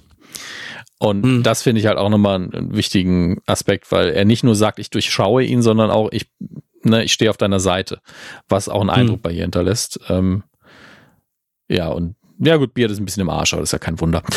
Gut, kommen wir zu dem, was du ansprechen sollt, wolltest, der Konflikt mit Roy Keeley und Jamie. Ähm, der sehr erwachsen ist gegen Ende, aber letztlich nur von Roy und Keeley aus, wenn ich das ja. richtig in Erinnerung habe. Und der wichtige Punkt hier ist eigentlich nur, ähm, dass sie sich dann bei Roy entschuldigt. Mhm. Jamie aber fragt, ey, warum entschuldigst du dich bei ihm? Und äh, Keely dann sagt, hey, es geht hier um Verantwortung ja. anderen gegenüber. Ähm, das kann er überhaupt nicht einsehen, Jamie. Und dann sagt sie quasi nur, ey, we're done. See you around. Äh, Jamie haut ab und sagt einfach nur so, whatever. Mhm. So. Ähm, und Keely schnappt sich dann zwei große Flaschen Champagner. Champagner, und, ähm, oh, lala. Haut, haut quasi mit äh, Rebecca zusammen in einer Rikscha ab. Ähm, Ted versucht noch mal jemanden anzurufen, mhm. beziehungsweise ähm, hört, glaube ich, seine Mailbox ab und erfährt dann, dass Michelle und äh, oh, wie heißt dein Sohn nochmal? Michelle und Henry. Ich glaube schon, dass es Henry ist. Ähm, danach dann nächste Woche kommen wollen. Und das ist natürlich für uns, weil wir wissen, die Folge ist gleich vorbei. Henry, der ja. Hinweis, ähm, ah, in der nächsten Folge geht's wohl sehr, sehr familiär zu. Mhm. Ich glaube, ja, das war's, der Abspann. Gott, fast ja. schon Gott sei Dank, wollte ich schon fast sagen, aber wir sind halt bei zwei Stunden, dann wissen wir, wir haben es ungefähr. das ist ungefähr unsere Zeit, ich, Leute. Ich sag eigentlich, ne? wollte nur Gott sei Dank sagen, weil ich echt pinkeln musste in einer halben Stunde. Ja, ähm, dann wünsche ich dir viel Spaß. Den werde ich haben. Vielen Dank, Christian. äh, ja, das, äh, ich will, dann immer weitermachen, aber das war der Abschluss der Folge. Und es, wie man wieder merkt, es wurden so viele Konflikte aufgeführt und aufgedröselt und Beziehungen geklärt. Es ist, dass das innerhalb von 25 Minuten passiert, das ist so eine unfassbare Dichte an Zwischenmenschlichem, das, das finde ich schon immer noch beachtlich, egal wie oft ich es gucke. Wie viel, wie weit jeder Charakter hier gekommen ist. Das ist unglaublich. Ja, ey, absolut, absolut. Also ähm, ich finde es auch ganz, ganz fantastisch und ähm, freue mich auf die nächste Folge. Ich bin gespannt, was da passieren wird. ja, es kann, es kann sein, dass Christian in der nächsten Folge ein bisschen weint, aber ähm, das, das Ja, ist wirklich eine ganz schlimme Folge für mich. Das habe ich das Gefühl. Könnte sein. aber ganz ehrlich, wenn du irgendwo im Podcast weinen kannst, ich glaube, dann ist hier der richtige Platz dafür. Ja, ich gebe mein Bestes. Ich werde mir, ich werde mir heute Abend äh, Zwiebel schneiden, schon mal. Zwiebel schneiden und dann, dann werde ich loslegen. Alles klar. Gut, dann verabschiede ich dich und die Hörer. Bis gleich, wie so oft, äh, bis zur nächsten Folge. Wir müssen die erste Staffel ja langsam mal runterkurbeln. Der 15. steht bald ins Haus. Und äh, wir werden mit jedem Tag freudig nervöser. Bis bald. Absolut richtig. Bis gleich. Tschüss.